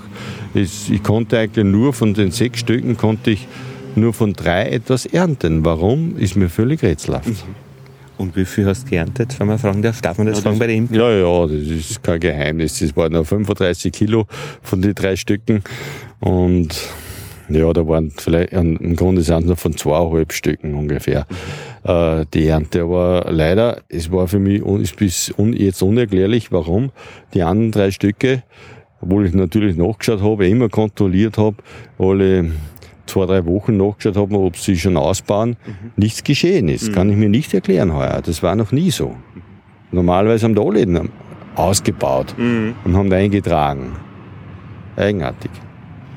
Und wie wird es weitergehen? Was kommt jetzt? Also jetzt ist so praktisch da noch zum Ausbauen, aber wie geht es dann weiter in den nächsten Wochen? Was, was erwartet ihr da für Arbeiten? Ja, jetzt warte ich noch. Wenn das Wetter so bleibt, dann kann man so mal zwei Wochen äh, noch warten und können Sie noch wirklich fleißig Honig eintragen. Einen Stock habe ich auch im Wald draußen. Das ist ja ein Experiment, ob das dort angenommen wird, ob das äh, von den Bienen jetzt eine gute, für die Bienen eine gute Stelle ist, weiß ich nicht. Aber in zwei, drei Wochen werde ich dann zum zweiten Mal schleudern und dann muss ich praktisch schon wieder aufs Einwintern denken. Und das heißt Varroa behandeln, äh, einfüttern dann dazwischen, so das, was man klassisch macht. Ja, also zuerst kurz einfüttern, damit sie wenig stark werden und dann werden sie leider abgeschreckt durch die Varroa-Behandlung. Ich mache das mit Ameisensäure ähm, und Wettextüchern einfach einlegen. Mhm. Andere haben da andere äh, Mittel. Das scheint mir am einfachsten zu sein. Und dann nach drei Wochen kommt dann die zweite Behandlung und dann noch einmal nach drei Wochen die dritte Behandlung und dann vielleicht nach zwei Monaten auch noch einmal. Ich habe heuer eigentlich alle Stücke über den Winter gebracht. Kompliment, das ist ja nicht äh, üblich, also War 30 Prozent. Selbstverständlich habe ich gehört, dass sehr viele äh, äh, Stücke eingegangen sind, gestorben sind. Ich habe alle drüber gebracht. Mit der Strategie, wie du das beschrieben hast? Ja, mit der Strategie vier, fünfmal Ameisensäure, nicht zu stark, weil das tut ihnen natürlich weh und es ist ein, ein Schock für die Bienen. Aber es scheint mir noch immer die einfachste Methode zu sein. Und dann wieder auffüttern und dann uns wieder relativ gestärkt sind, dann kriegen sie leider wieder so eine Ameisensäure-Therapie. Aber so habe ich es gut durch den Winter gebracht. Und jetzt muss ich noch fragen, wie, wie ist es mit dem Wissen? Also wie, du sagst, vor zehn Jahren hast du das angefangen. Warum hast du das eigentlich angefangen? Und wie bist, wie bist du dem Wissen gekommen, das du brauchst, dass du, dass du die Imkerei betreibst? Ja, irgendwie finde ich diese Werbung von Person zu Person noch immer die beste Werbung. So hat mir einer eben nahegelegt und schmackhaft gemacht. Der hat mir dann am Anfang geholfen, einen Stück, zweiter Stück äh, gebracht und dann ist man einfach von selber dann sofort begeistert. Wenn man einmal mit der Bienen zu tun hat, dann tut man das immer. Also ich könnte mir ein Leben, muss ich wirklich sagen, es ist, es ist nicht übertrieben, ohne Bienen nicht mehr vorstellen. Gell, man sitzt vorne und, äh, beim Flugloch und, und schaut einmal und, und, und schaut einfach einmal nur zu. Das ist, und dann äh, hinten manipuliert man ein bisschen, schaut einmal im Putz, Putzkeil, was sie tut. Richtig. Ja. Ich habe jeden Tag schaue ich nach. Mhm. Es, es Vorne oder ein, hinten? Ja, überall natürlich, mhm. an jeder Seite. Und es macht einfach eine Freude zu sehen, wie die, wie die Bienen leben. Wahrscheinlich deshalb, weil da man auch sieht, dass die, das übrige Organismus der Welt eben noch hier zumindest intakt ist und funktioniert. Weil sie besonders eben sensibel sind auf die Umwelteinflüsse, die Bienen. Und deshalb wird man das wahrscheinlich irgendwie verbinden mit der übrigen Natur, wenn ich die Bienen betrachte. Aber das habe ich mir auch gemerkt, dass man einfach das, diesen Jahreslauf extrem gut mit, miterlebt, weil man einfach immer schaut, äh, wie weit die Natur schon ist. Und das ist schon spektakulär, wie viel man da eigentlich in so einen Jahreslauf eingebettet ist. Also da ist man nicht weit entfernt von der Natur. Man lebt viel intensiver mit, mit dem Wetter, mit den Jahreszeiten, mit den vier oder zehn Jahreszeiten, wie die Blumen und Pflanzenkenner da das bezeichnen und mit den Tieren generell und mit der Tracht und mit dem Umweltschutz auch und so weiter, mit der Symbiose von Mensch und Natur, die die Bienen in besonderer Weise eben anzeigen. Und jetzt nochmal von Wissen her, wann irgendwas ist, wo du nicht auskennst, wie, wie kommst du zu dem, wer erklärt dir das? Naja, wenn ich eine Frage habe, kann ich zum Imkerfreund gehen oder zu anderen Imkern gehen, obwohl es hier auch viele Meinungen gibt und sie auch manchmal überfragt sind. Mhm. Also es ist nicht so, dass einer die generelle Lösung hat. Es ist herrlich, welche Antworten man oft bekommt und jeder meint es anders und man denkt sich wieder, ja, so soll man es machen. Und dann kommt man drauf, na, so geht's aber auch wieder nicht. Aber selbst die besten Imker haben oft schlechte Erfahrungen schon gemacht mit ihrer Weisheit und man lernt eigentlich nie aus in dieser, in, in dieser Branche. Also was ich bei mir bemerkt habe, ist, dass ich mir, wenn was nicht funktioniert, schon immer auch Sorgen mache. Also das sind jetzt nicht manchmal, wenn man irgendwas biegt mit einem Uhu und das verrutscht, okay, dann muss man es halt nur mehr machen. Aber da macht man sich keine Sorgen. Aber wenn so Erfolg irgendwie, wenn da irgendwas ist, also äh, da einfach, man sorgt sich. Also es ist ein Sorgen. Ja, es ist aber ein großer Verlust im Grunde, so ein Bienenstock. Weil nicht nur die der Honig dann verloren ist, sondern generell auch die ganze Symbiose mit der Natur, mit der Bestäubung und so weiter geht verloren. Und man freut sich über das Wachsen eines Stocks oder freut sich über einen Schwarm, den man einfängt und so weiter. Das ist einfach ein positives Zeichen. Und man denkt einfach in, in, im Jahreslauf, man denkt nach vorne, man denkt jetzt schon wieder an das Frühjahr und hoffentlich bringen sie gut über den Winter und geht alles so weiter. Man ist einfach intensiver mit der ganzen Natur und Welt verbunden. Jetzt muss ich schon ein bisschen beschreiben, wie deine, deine Beuten ausschauen. Da schaut keine 1, 2, 3, 4, 5, 6, 7 eben, aber es schaut keine aus wie die andere. Die sind alle selbst gezimmert und ich sehe da oben, also als Kirchenmann, äh, hast du da oben die Sitzunterlage aus, äh, eine, eine, eine alte Sitzunterlage aus der Kirche als Wärmedämmung, wo die Leute normalerweise im Winter einen warmen Popo haben. Das ist auch gut für die Bienen. Ja, man muss ja das irgendwie zudecken. Aber ich kann wirklich sagen, diese Sitzunterlage, die ist einfach übrig, übrig Entschuldigung, die Sitzunterlage ist übrig geblieben. Ja, ich denke schon, dass es nicht jetzt die, die Kirchenbänke ja, nein, abgeht. Nein, es geht nicht den Kirchenbänken ab. Ich habe das besorgt und und dann haben wir das, habe ich was gesucht zur Abdeckung und das sind die besten äh, Wärmeschutzmaßnahmen. Filz, Diese Filz ist das und ähm, passt ideal, kann ich zuschneiden und passt aber, genau hinein. Aber die anderen hast du es auch alles in Ja, bei allen, ja. zusammenzimmert und aber die, die, die Beuten selbst? Na, die Beuten selbst, die habe ich übernommen. Sechs Ah, okay. sind von einem äh, Imker, der hat aufhören müssen, weil er da in der Stadt drin war und da Mhm. Probleme gekriegt hat, die Nachbarn und so weiter. Und dann haben wir, und zwei haben wir da selber jetzt mal gekauft. Und, Mhm. Aber die alten finde ich immer noch am praktischen, am besten. Alt Die die, die aus, aus so ein, ein wie, hat, wie heißt denn das? Dickes Holz ist das, starkes Holz. Dieses praktisch zum Schal Aufbau. Schalungsholz, gell? Ja, ich weiß nicht. Oder? Nein, es ist extra, nicht nur Schallungsholz, es ist extra, extra dickes Lendenholz und so Okay. und sicher sehr wärmespeichernd Mhm. und da kann man die praktisch hantieren, man kann das abheben, draufsetzen und finde ich immer am besten besser noch wie die neuen, muss ich fast sagen. Die neuen sind. Ja, die neuen ist diese Styropor-Geschichten da, da kann man praktisch nicht so gut dazu. Sie sind zwar leichter zum Heben und so, haben Das sind diese Vorteile Segenberger, gell? Ja, Segeberger, ja. Genau. Ja, leichter zum Heben, Ja, ja. aber haben auch wieder Nachteile, muss ich sagen. Nachteile sind. Ja, weil ich da zum Beispiel nicht, nicht äh, sie sind erstens einmal breiter und dann beim Abheben habe ich immer gleich äh, so eine große offene Fläche. Hingegen die anderen sind kleiner und sind fast geschickter zum Transportieren und zum Bewegen.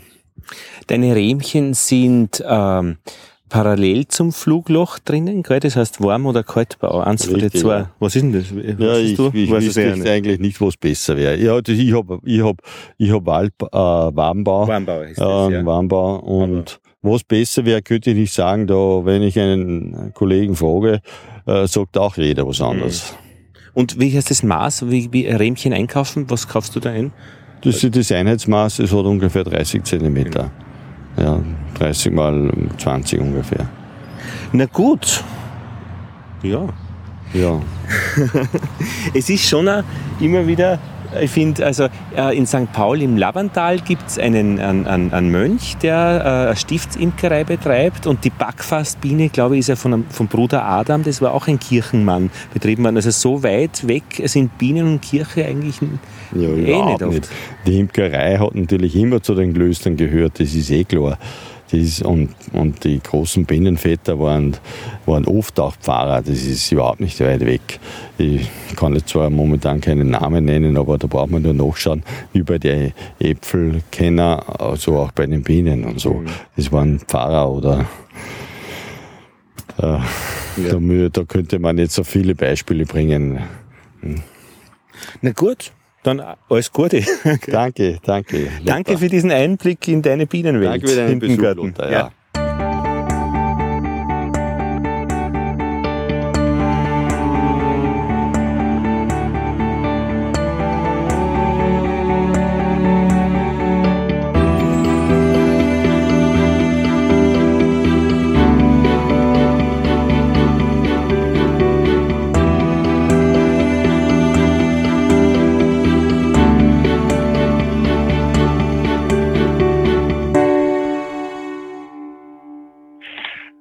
Also, ich bin Gunnar Lange.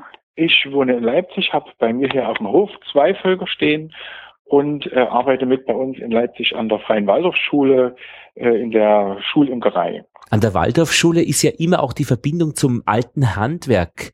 Die Schüler, die einfach Ja. wirklich in Kontakt bleiben sollen mit diesen Berufen, die es gibt. Ja. Also es gibt äh, viele, viele Epochen. Epochen nennt sich ja das bei den Waldorflern, wo dann eben auch viel mit, also in den größeren Klassen wird geschmiedet, Ja, es werden äh, Stühle hergestellt, also so Holzbearbeitung. genau. Und nähen auch, glaube ich, weben. Ja, genau. Die kleinen Kinder lernen alle das Stricken. Das hat was mit der Verknüpfung der Hirnhälften zu tun. Ja, Ne? Diese, diese Nadeln, die man immer kreuzt. Also die fangen ja wirklich klein an mit Kennenlernen der Materialien, mit, Ja. der, mit der Wolle, mit wie es riecht, wie es sich anfasst, mit, mit Waschen, mit, mit selber in Faden weben. ja, ja. Und äh, fangen kleine Sachen an zu stricken, dann bis hin zu Taschen oder eben die größeren stellen selbst Hausschuhe her mit Filzen und Ja. mit Ledersohle und schön. Also da kommen schon schöne Sachen bei raus. Und da sind ihm dann auch, auch Bienen dabei, also im Konzept. Die sind, sagen wir mal so, die Waldorfschule hat äh, wohl hier und da äh, Plätze für Bienen im, im, im, im Schulkonzept. Ja. Also man kann das dort äh, ganz gut mit reinbringen. Es ist nicht so, dass das jetzt jede Klasse macht. Äh, an der Schule selber gibt es jetzt, so dass man sagen, die Schul es gibt eine Schulimkerei, Ja. auch erst seit letztem Jahr. Es gab äh, vorher im, im Schulgarten war immer ein, ich glaube, da stand immer ein Volk von einer von einer Mutter, die auch äh, die auf einem Bauernhof arbeitet und viel äh, dort auch etliche Bienenvölker hat und da war halt ein, ein Volk dort in der Schule, was aber jetzt äh, für den Unterrichtsalltag äh, nicht Mhm. genutzt wurde. Und äh, dann hat ein anderer, mit dem ich das hauptsächlich zusammen mache, der Thomas Hartung, hat äh, selber auch mit der Imkerei begonnen und hat sich und die Kinder dann auch an die Schule. Seine ersten Kinder kamen dann auch so langsam an die Schule und hat sich dann gedacht, na das passt doch dort gut hin und hat äh, vor na letztes Jahr nicht das Jahr also vor zwei Jahren waren dann erstmal zwei Völker in der Schule. Mhm. Äh, das haben wir letztes Jahr ausgebaut auf fünf Völker, die wir dann dieses Jahr auch alle über den Winter bekommen haben. Ja, Kompliment. Oder sagen wir mal, wir haben sie über den Winter, wir haben sie ausgewintert. Zwei davon haben es dann aber, zwei sind dann aber doch noch irgendwie eingegangen. Aha. Ja. Die haben wir dann durch Schwärme wieder ersetzt, also haben wir wieder fünf. Das heißt, du hast fünf, fünf äh, Völker im, äh, in der Schule zu betreuen auch und zwei zu Hause am Hof. Ja, genau. Ihr habt einen Hof, einen Bauernhof. Nein, wir haben ein, das ist ein normales Miethaus und wir haben einen Aha. großen Hof hinten dran. Ach so, im Hof praktisch, Ein, verstehe. ein, ja, ein, Und- ein städtischer Hinterhof.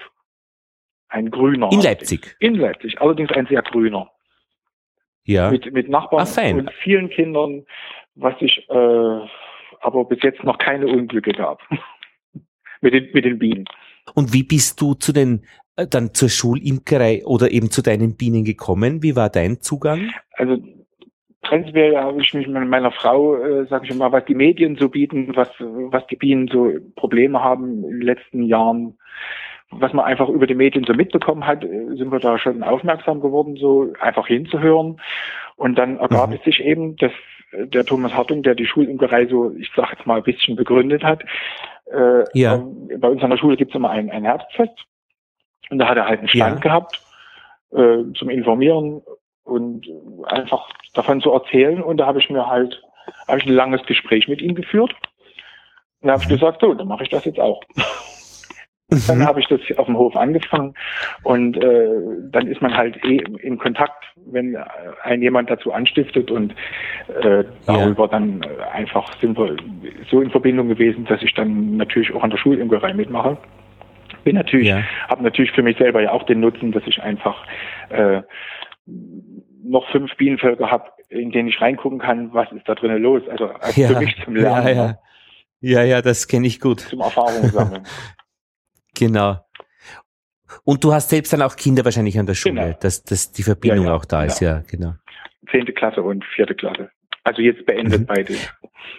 Ich habe das schon in der, in, ich war mal in Schweden an einer Waldorfschule, einfach auch so zum Zuschauen und zum bisschen Mitarbeiten. Und das hat mir schon sehr gut gefallen, dass die Eltern auch sehr stark eingebunden sind mit den Kindern, also schon im, im vor, der, vor Schulbeginn auch die Schule herzurichten, zu putzen irgendwie und auf, auf Vordermann zu bringen, dann geht das richtig los. Also dass die Eltern immer, immer auch dabei sind. Ja, Finde ich nett. ja, das gehört so ein bisschen auch mit zum, zum, weiß nicht, ob man jetzt sagen kann Konzept, aber die Mitarbeiter, Eltern ist doch sehr gewünscht und auch erforderlich. Gibt Ja. Einfach immer viel. Und wie sind jetzt die Erfahrungen gewesen in der Imkerei für dich in der Schule? Das war dann doch ja eine, eine steile Lernkurve wahrscheinlich. Insgesamt als, als äh, Imker-Anfänger hat man ja so und so eigentlich eine recht steile Lernkurve. Zumindest mit den Möglichkeiten, die man heute so hat, mit Internet oder mit den Bienengesprächen, kann man ja auch viel dabei lernen. Und Ja. ähm, es ist eher ein, natürlich erstmal eine Erfahrung sammeln. Es gibt natürlich auch schon andere Schulimkereien, wo wir, wo ich überlegt habe, kontaktiere ich die, lasse ich mir von denen erzählen, was machen die. Oder ja, und das kam dann irgendwie einfach nicht zustande, so dass man gesagt hat, gut, machen wir einfach.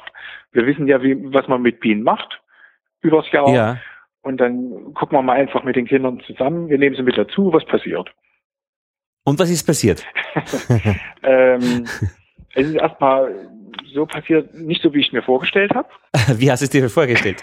Ich habe mir zum Beispiel vorgestellt, es gibt, wir hatten ja nun äh, fünf Bienenvölker und meine Vorstellung war, es gibt dann fünf Gruppen und jede Gruppe betreut ein Volk und äh, schreibt auch immer alles dazu auf und betreut dann immer das Volk. Aber das hat so nicht funktioniert, was sicherlich auch einfach daran liegt, dass es eine zweite Klasse ist. Und zweite Klasse in dem Alter heißt das eigentlich einfach nur zugucken. Sieben Jahre. So acht, neun. Acht, neun. Okay. Ja, so das ist also mhm. wirklich nur zugucken und staunen. Also mit irgendwas aufschreiben dazu, ja, da konnte ich die dann auch gar nicht festhalten. Also es gab halt eine Lehrerin, wo auch ein, mein Sohn äh, die Klassenlehrerin war, von der hatte ich also noch einen Draht zu ihr. Und äh, ich dann einfach gesagt habe, äh, wie sieht's denn aus, wollen wir das machen? Sie hatte schon immer mal so ein bisschen hingehört zum Thema Schulimkerei. Und sie war da recht begeistert und hat dann halt im Unterricht erstmal ein, ein, ein Buch mit ihnen gelesen.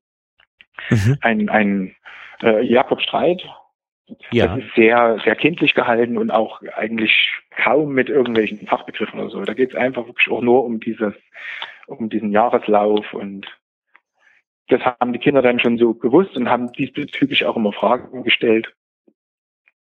Also in dem Buch wird, also wenn die, wenn die Bienen den Winter nicht überlebt haben, äh, wird dort als Totenhaus bezeichnet. Und äh, das war auch immer die Frage, gibt es ein Totenhaus? Und also die waren schon sehr aufmerksam. Jakob Streit, das Bienenbuch. Genau. Das heißt, der Zugang praktisch über die Geschichte im, im, in der, mit der Lehrerin, dass die, dass die Kinder ähm, das im Kopf einmal haben, wie denn eigentlich so Bienen leben. Ja, sehr einfach gehalten eben, ne? so dass es altersgemäß ja. ist. Aha. So was man so sehen kann, Bienenbrot, also der, der Pollen und ja, das, was man eben ja. auch so sehen kann. Ne? Mhm. Und dann der praktische Anteil eben, dass sie zugucken können. Genau. Es ist natürlich auch immer terminlich eine Frage, weil ich arbeite und äh, der andere Schulimker auch zu tun hat. So muss man also immer ja. gucken, wann haben wir, also dadurch in, in, in meinem Beruf, in, in der ambulanten Pflege, die ich mache, äh, sind die Dienstpläne ja. so, dass ich auch mal in der Woche früh Zeit habe. Und da sind dann auch die Kinder in der Schule und da muss man sich halt irgendwie treffen. Und dann muss noch das Wetter passen. Ja. Und äh, so sind, ja, sind schon einige Termine zustande gekommen. Und dann sind die halt mit runtergekommen. Es war schön zu sehen, wie die, wie die, wie die Scheu oder die, nicht die Scheu, die, äh, die Angst mhm. oder die, die Vorsicht abgenommen mhm. hat. Also am mhm. Anfang haben sie natürlich sich vor das Flugglöck gestellt, ja. Aber auch alle mit, mit, mit, äh, mit einem Hut auf. Und später das, das ging dann auch zurück, dass sie gesagt haben, nee, ich setze keinen auf und ich mache einfach. Wir haben so geguckt, bin dann ja. richtig nah rangekommen, bis hin, dass ich, äh, dass sie sich dann mit den Händen die Drohnen äh, von den Waben runtergefischt haben. Das ja, ja, weil sie schon unterscheiden konnten, vor allem auch. Ja gut, das kann man ja zeigen. Sie sind ja recht gut zu erkennen, aber dass sie auch wirklich mit der bloßen ja, Hand ja. Äh, einfach zugreifen. Ja, ja das, ja, ja. das war schön zu sehen. Aha. Also so, so eine Aha. Entwicklung einfach, ne, dass ich, dass ich da diese, diese Distanz, die man da hat, äh, dass die auch mhm. natürlich abnimmt. Mhm. Natürlich waren auch ein paar Kinder, das heißt, ein paar Kinder gab es da, mhm. oder auf jeden Fall ein, ein Kind, da hatten die Eltern auch Bienen, die waren natürlich besonders mhm. Äh, nicht unvorsichtig, sondern mhm. die gingen halt ran. Ah, okay. Und das heißt, ihr habt einfach dieses, äh, so ein Bienenjahr auch ganz gut miterlebt. Naja, oder sagen wir mal das halbe eben, ne? so vom Auswintern bis jetzt. Oder das halbe eben. Äh, naja, das ist eh. Ja, ja. Das ist ja, sagst du, jetzt, jetzt ist es ja nicht mehr so, dass man das Wachsen so sehen kann. Jetzt nimmt es ja dann eher wieder. Ja. Jetzt sind außerdem Ferien, da kann man das eh nicht organisieren. Aber ja. sie haben dann zugeguckt. Natürlich muss man es äh, kommentieren, weil sie es von alleine jetzt auch nicht so sehen. Mhm. Aber sie konnten eben sehen, dass die äh, dass die Bienenbeuten wachsen mit den Honigräumen, dass sie höher werden. Mhm. Mhm. Und auch ein Vorteil dieser, der Platz, wo die stehen, ist direkt unterm Klassenzimmer. Also die konnten also Aha, jeden okay. Tag rausgucken, wenn sie wollten. Ah, das ist schön. Wo man dann mhm. natürlich auch äh, beim nächsten Treffen das dann so einleiten kann, was hat sich denn verändert. Wir haben zum Beispiel auch bei dem, bei dem Pollenprojekt mitgemacht. Ich weiß nicht, ob du das kennst. Das kommt ja von der Uni Graz. Äh, von dem Herrn Robert Brotschneider. Brotschneider, genau, ja. Äh, ein, ein Projekt, wo anhand äh, der Pollenfarben die, die Pflanzendiversität äh, ja, ermittelt wird. Mhm. Was man über die Pollenfallen macht. Man als zwei Völker ja. mit Pollenfallen ausgestattet. Und da gibt es so ein paar mhm. Termine, wo dann halt mal für 24 Stunden die Pollen gesammelt werden. Und ja. dann ging es halt das konnte man eben auch schön mit den Schülern machen. Ne? Dann haben die so ein, so ein Quantum Pollen bekommen und da ging es dann darum, Farben zu sortieren und zu ermitteln, wie viele verschiedene Farben liegen hier vor. Und wie war das bei euch? Das hat also auch der, der Imker-Kollege gemacht, den, den Kontakt. Von daher weiß ich jetzt gar nicht, ob es eine Auswertung gab für Okay. das letzte Jahr. Und unsere Schule ist auch neben einem Kleingarten. Es ist damit zu rechnen, dass es viel ist. Ja. Ja, ja. Kann auch, würde ich jetzt sagen, ob das so ist, keine Ahnung. Ja. Und ähm, die Honigernte war ja dann ziemlich gut, hast du mir schon vorweggeschrieben. Das war meine private. Ach so, das heißt, die private war auch ziemlich gut. Du hast zu Ja. Hause beim äh, in eurem Hof mit zwei Völkern 65 Kilo, hast du gesagt, Ja, geerntet. Das ist Ja. wirklich sehr schön. ja das sehe ich auch so. Wahnsinn. Wir Ja. hatten, wir hatten noch wenig, wir, also weil wir einfach so viel irgendwie noch gelernt haben und umgestellt und geschaut. Ja, Und äh, es dürfte in der Stadt einfach auch wirklich gut sein für die Bienen. Das habe ich jetzt mittlerweile ja. schon mit, mitgekriegt. Na und 65 Kilo Honig, den musst du dann ja auch verschenken und verkaufen. Na, ich muss ihn eher verkaufen. verkaufen. Ja, also, Ja. na, sicher verschenken und verkaufen. An die Freunde und äh, verschenken und, und die und dann Ja. verkaufen. Und geht das? Kannst du schon verkaufen? Hast du das schon Keine drauf? Ahnung. Ich habe es jetzt erstmal geschleudert in den Eimern und äh, Ja. ist noch nicht Glas, weil wir fahren jetzt erstmal in Urlaub. Ah, das ist gut, ja. Ich habe einfach das terminlich so gelegt, dass ich äh, Ja. schleudern kann, füttern kann und nochmal äh, die Ameisensäure reinstellen und dann erstmal in Urlaub fahren. Aber zum zum äh, zum Verkaufen, da geht äh, ist natürlich auch in der Schulimkerei noch das Thema, ja, äh, dass wir wir haben auch ein Sommerfest, da ja. haben wir auch schon äh, die erste Ernte verkauft und natürlich ging es auch da um den Honigpreis. Ja, genau. Und Ja. ja. Ach genau, da hatte ich dir ja auch nochmal was geschrieben. Da hast du mir ja die, die Liste geschickt. Da gibt's eine, eine Excel-Tabelle von einem Genau. ähm, Kollegen, Imkerkollegen, der das einfach sehr schön dargestellt hat, was alles beiträgt zu den Kosten Mhm. für ein Kilo Honig. Und der ist Ja, irgendwie so auf acht Euro gekommen, was relativ hoch ist pro Kilogramm. Ja, ja, ja. Wenn man Also alles brav zusammenrechnet. ja. Und unsere Schulimkerei besteht prinzipiell nicht nur aus uns Zweien, die wir an den Bienen arbeiten, sondern wir haben halt noch andere Eltern, die bei anderen Gelegenheiten mitmachen. Ne? Mhm. Wenn, was sie sich dann beim Abfüllen Etiketten draufkleben, überhaupt ja. mal Mhm. über irgendwas reden dabei. Ja. und dann eben auch äh, als Umfrage so in der Schulimkerrunde, äh, was dann das Glas dann kosten soll. Und was hat das Glas dann gekostet? Habt ihr ein Ergebnis Ja, bekommen? Wir hatten jetzt für das Sommerfest nicht sehr viel Honig, deswegen haben wir nur 250 Gramm Gläser gemacht, Ja, damit es einfach ein paar mehr sind und nicht so schnell alle ist. ja. Und ja, da haben sich dann doch die drei Euro durchgesetzt. Das wären dann 12 Euro pro Kilogramm, was ein sehr freundlicher Preis ist im Schulumfeld, finde ich. Das ist sehr okay, oder? Da hat jeder gesagt, feiner Preis. Ja, wir, wir äh, sehen auch immer zu, wir haben halt auch an der Schule Familien mit vielen Kindern, Ja. wo vielleicht auch sogar manchmal bloß ein Elternteil da ist und für die soll es natürlich auch irgendwie machbar sein. Und wie habt ihr das dann gelöst? Ja, halt mit drei Euro. Ach so, mit, ach so, eben genau, dass, dass äh, mit drei Euro der Preis nicht hochgehalten wird. ja, Ja, genau. Dass man das irgendwie, ja, da kann man dann auch drüber diskutieren. Äh, Honig ist halt auch ein, ein, ein, ein Luxus Nahrungsmittel. Ne, ja, das könnte, könnte man ja auch am Preis merken. mhm. genau, das ist eben diese Frage. Was? Ja, ja. Was der Markt hergibt, wäre die andere Seite. Ja, genau. Hm, wie machst ja, du das, das, dann? bei dir? Ja. Also, das ist, ich finde diese Frage schon eine, eine, eine schwer zu beantwortende Frage. Also, äh, wir haben Honig, der auf der Wiener Staatsoper gemacht wird, f- Mhm. äh, äh, und die haben, glaube ich, ziemlich, ziemlich hohe Preise, weil es unten im, im Touristenshop dann verkauft wird. Und was der Markt hergibt, heißt, da gibt sehr viel her. Mhm. Und hier am Land, jetzt in Oberösterreich, ist eben diese soziale Komponente dabei, dass man den Imker auch kennt, der diesen Honig verkauft und der wird nie im Leben verlangen, was, was der Markt hergibt. Mhm. Ja, also mein, mein Ziel ist da irgendwie mich so an dem, an dem, an dem freien Markt, was so in den Geschäften steht, zu orientieren. Mhm. Äh, da wiederum hatten wir ja nur immer die schöne Aufschrift äh, Honig aus EU und Nicht-EU-Ländern, Mhm. wo man dann eben nicht weiß, wo er herkommt Mhm. und äh, wie auch in einem Gespräch bei dir schon schön erwähnt, man nicht weiß, auf äh, unter welchen Bedingungen der hergestellt wurde. Mhm. Und da würde ich gerne noch einen kleinen Tacken dann eben drüber gehen. Mhm. Einfach weil ich jeden, der es kauft, sagen kann mhm. und zeigen kann, da ist er her, mhm. aus der Region und unter diesen Umständen. Ne? Also ich denke, da haben die äh, auch die Hobbyimker einfach mehr zu bieten als äh, ja der Hund, wo man nicht weiß, wo er herkommt.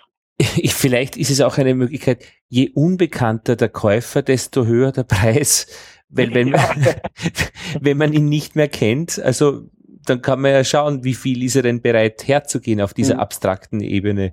Auf der anderen Seite bei so Bauernmärkten, da kennt man, da hat man ja wieder diese persönliche Komponente, da sieht man den Kunden dann ins, ins Auge. das finde ich dann auch wieder eine Herausforderung. Na, ich bin auch sehr gespannt, wie sich das entwickeln wird, bei uns auch. Ich weiß auch noch, die, die Katja Hintersteiner von der Linzer Biene ähm, mhm. die ja alles sehr biologisch machen, hat noch einen Aspekt mit eingebracht. In ihrem Produkt äh, des Linzer Honigs stecken so viele Biokomponenten, die man gar nicht sieht oder, oder weiß, dass es gibt. Also äh, in der, in der, im Anstrich der Beute, im, mhm. äh, im äh, rückstandsfreien Wachs, äh, im Biozucker.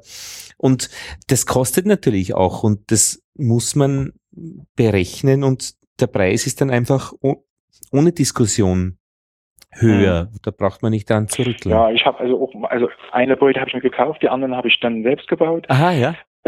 Da bin ich dann auch im Holzhandel und äh, habe dann dort den, den, den Händler erstmal ausgequetscht, mhm. äh, was es denn für Holz ist. ja, ja. Dann zertifiziertes Holz, die unter besonderen Bedingungen eben hergestellt werden, ne? so genau. und oder oder Arm und so weiter. Und ein, ein Schutzanstrich äh, dann halt auch, äh, das nennt sich, hier an der Stadt haben wir ein, ein Bau- und Farbenkontor, die also nur ökologische äh, Materialien verkaufen. Mhm. Mhm. Und das hatte dann einen höheren Preis. Auch etwas teurer Ja, ja das, gut, das macht, braucht man nur einmal ja. zum Anstrich dann, das ist nicht so wild. Ach, das war auch noch in der Schulimkerei. Mhm. Äh, die Kinder äh, haben auch die Beuten bemalt. Ach, das ist schön. Ja, herrlich. Das sieht auch recht bunt aus. Ja. Wie wird's denn weitergehen? Ja, also die Frage ist, ob man sich jetzt überlegt, ob man es weiter mit einer zweiten Klasse macht mhm. oder mit einer älteren oder ob man das irgendwie parallel vielleicht hinkriegt. Es ist ja immer eine Frage des Zeitaufwandes. Mhm. Wenn man das so nebenbei noch in einer Schule macht, einfach wie viele Termine dann in einer Schule veranschlagt werden müssen, um mit Lehrern irgendwas äh, abzusprechen ja. und sich dann zu treffen. Ja. Äh, bei uns im Hof ist ein, ein Kind, was auch äh, in diese Schule, in die Waldorfschule geht und ja. nächstes Jahr in die zweite Klasse kommt, der hat auch vorhin schon direkt zu mir gesagt, nächstes Jahr dürfen wir reingucken. Eben, ja, ja. Weil er das schon mitgekriegt hat. Ja. Ja, wir werden sehen. Jetzt, jetzt wird erstmal gebaut und wir mussten die Bienen dort erstmal äh, wegräumen. Ja. Damit die Bauarbeiter in Ruhe arbeiten können. Oh Gott, das hatten wir, dieses Problem auch in Wien. Äh, wie, wie habt ihr das äh, äh, äh, gemacht? Also die, die Beuten kann man ja nicht einfach nur so umstellen na, abends zumachen und äh, wenn so, so, so viel wie möglich drin sind und ja. dann das Auto und wegfahren. Aber dann wirklich mehr als drei Kilometer oder zwei Kilometer? Ja, ja, ja, ja. Die sind jetzt an, im, am Stadtrand von Leipzig. Ah. Auf, auf einem äh, Bienengrundstück, okay. wo noch, wo noch mehr Bienen sind. Alles klar, auf Sommerfrische. Und, äh, genau. Die sind auch im Urlaub. Ah, ja, ja, ja. Ja, fein. Ich finde das auch ähm, in der Schule eben so, so interessant, weil einfach wie du beschreibst, eben die achtjährigen Kinder wirklich äh, mit noch nicht aufschreiben, äh, sondern einfach nur einmal mit den Sinnen wahrnehmen, was es da alles gibt und dann mit zunehmendem Alter einfach auch, ich meine, das, das wäre ja auch interessant, was mich so fasziniert eben an dieser Imkerei ist, äh, an Wissen zu kommen, dieses Wissensmanagement. Und das ist natürlich für ältere Schüler auch interessant. Wie wird Wissen verbreitet, festgeschrieben, festgehalten, erworben? Und dann hat es einfach so viele mehr Dimensionen wie jetzt nur da, wo man beginnt, mit den Sinnen eben die Bienen zu erleben. Das finde ich einfach schön. Also, dass es auch in der Schule stattfindet und dass sich Menschen Zeit nehmen, äh, das auch in extra Arbeit mit den, mit den äh, Jugendlichen und Kindern zu machen. Ja, wenn man immer Partner hat, die da mitmachen. Genau. Die brauchen halt dazu. Und mit Allergien hattet ihr Probleme, dass jemand plötzlich umklappt also, oder? Wir hatten jetzt in der, in der vom Auswintern bis jetzt, sage ich mal, anderthalb Stiche. Und da ist auch nichts passiert. Also das eine Kind war, war eins, die, wo die Eltern auch Bienen haben und das okay. war äh, direkt beim, äh, beim, beim Totenfall rauskehren. Das hat halt auch ein Kind gemacht mit dem Besen und die war halt sehr nah dran und ja, eine Biene an der Hand. Mhm. Habe ich gleich wieder den Stachel raus und dann war das auch nicht weiter schlimm und mhm. die hatte auch nicht komisch geguckt, weil ich das kannte. Und einmal noch dann, äh, ja, sie sind ja bei allem Interesse und jeder will alles gleichzeitig sehen, dann stehen sie doch sehr dicht nebeneinander und und äh, ja, es drängelt auch mal ein bisschen und da hat sich halt eine Biene irgendwo dazwischen verfangen. Mhm. Und zwischen den. Aber mhm. es war auch nicht Rede wert. Mhm. mhm. Äh, Allergien waren keine bekannt. Wir haben das natürlich ein bisschen durchgefragt vorher, mhm. aber waren keine Probleme. Ich hätte gedacht, es gibt mehr Stiche übers Jahr. Ja, aber irgendwie die, diese Sanftmut, das, diese, diese Sticherinnerung hat man aus seiner Kindheit, glaube ich, von früher waren die Bienen, die Bienen eben noch nicht so sanftmütig. Na, da habe ich, hab ich als Stadtkind keine Erinnerung. Da gab's, ah, ich hatte da keine Kontakt, mhm. keinen Kontakt mit Bienen. Ja gut, Gunnar, ich glaube, wir hätten es um, umsprochen, also um, umkreist, die Schulimkerei und deine Bienen im Hof. Schön, dass da so viele Menschen dabei beteiligt sind. Dann einen schönen Abend und alles Gute an euch nach Leipzig. Jawohl. Danke. Jawohl. Tschüss. Tschüss.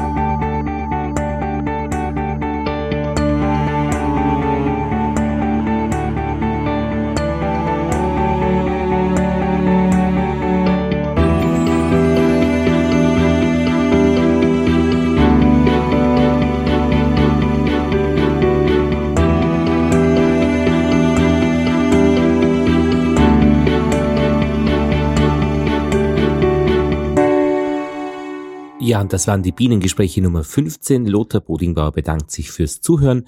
Nächste Ausgabe, da geht es um die Imkervereine. Die schauen wir uns genauer an.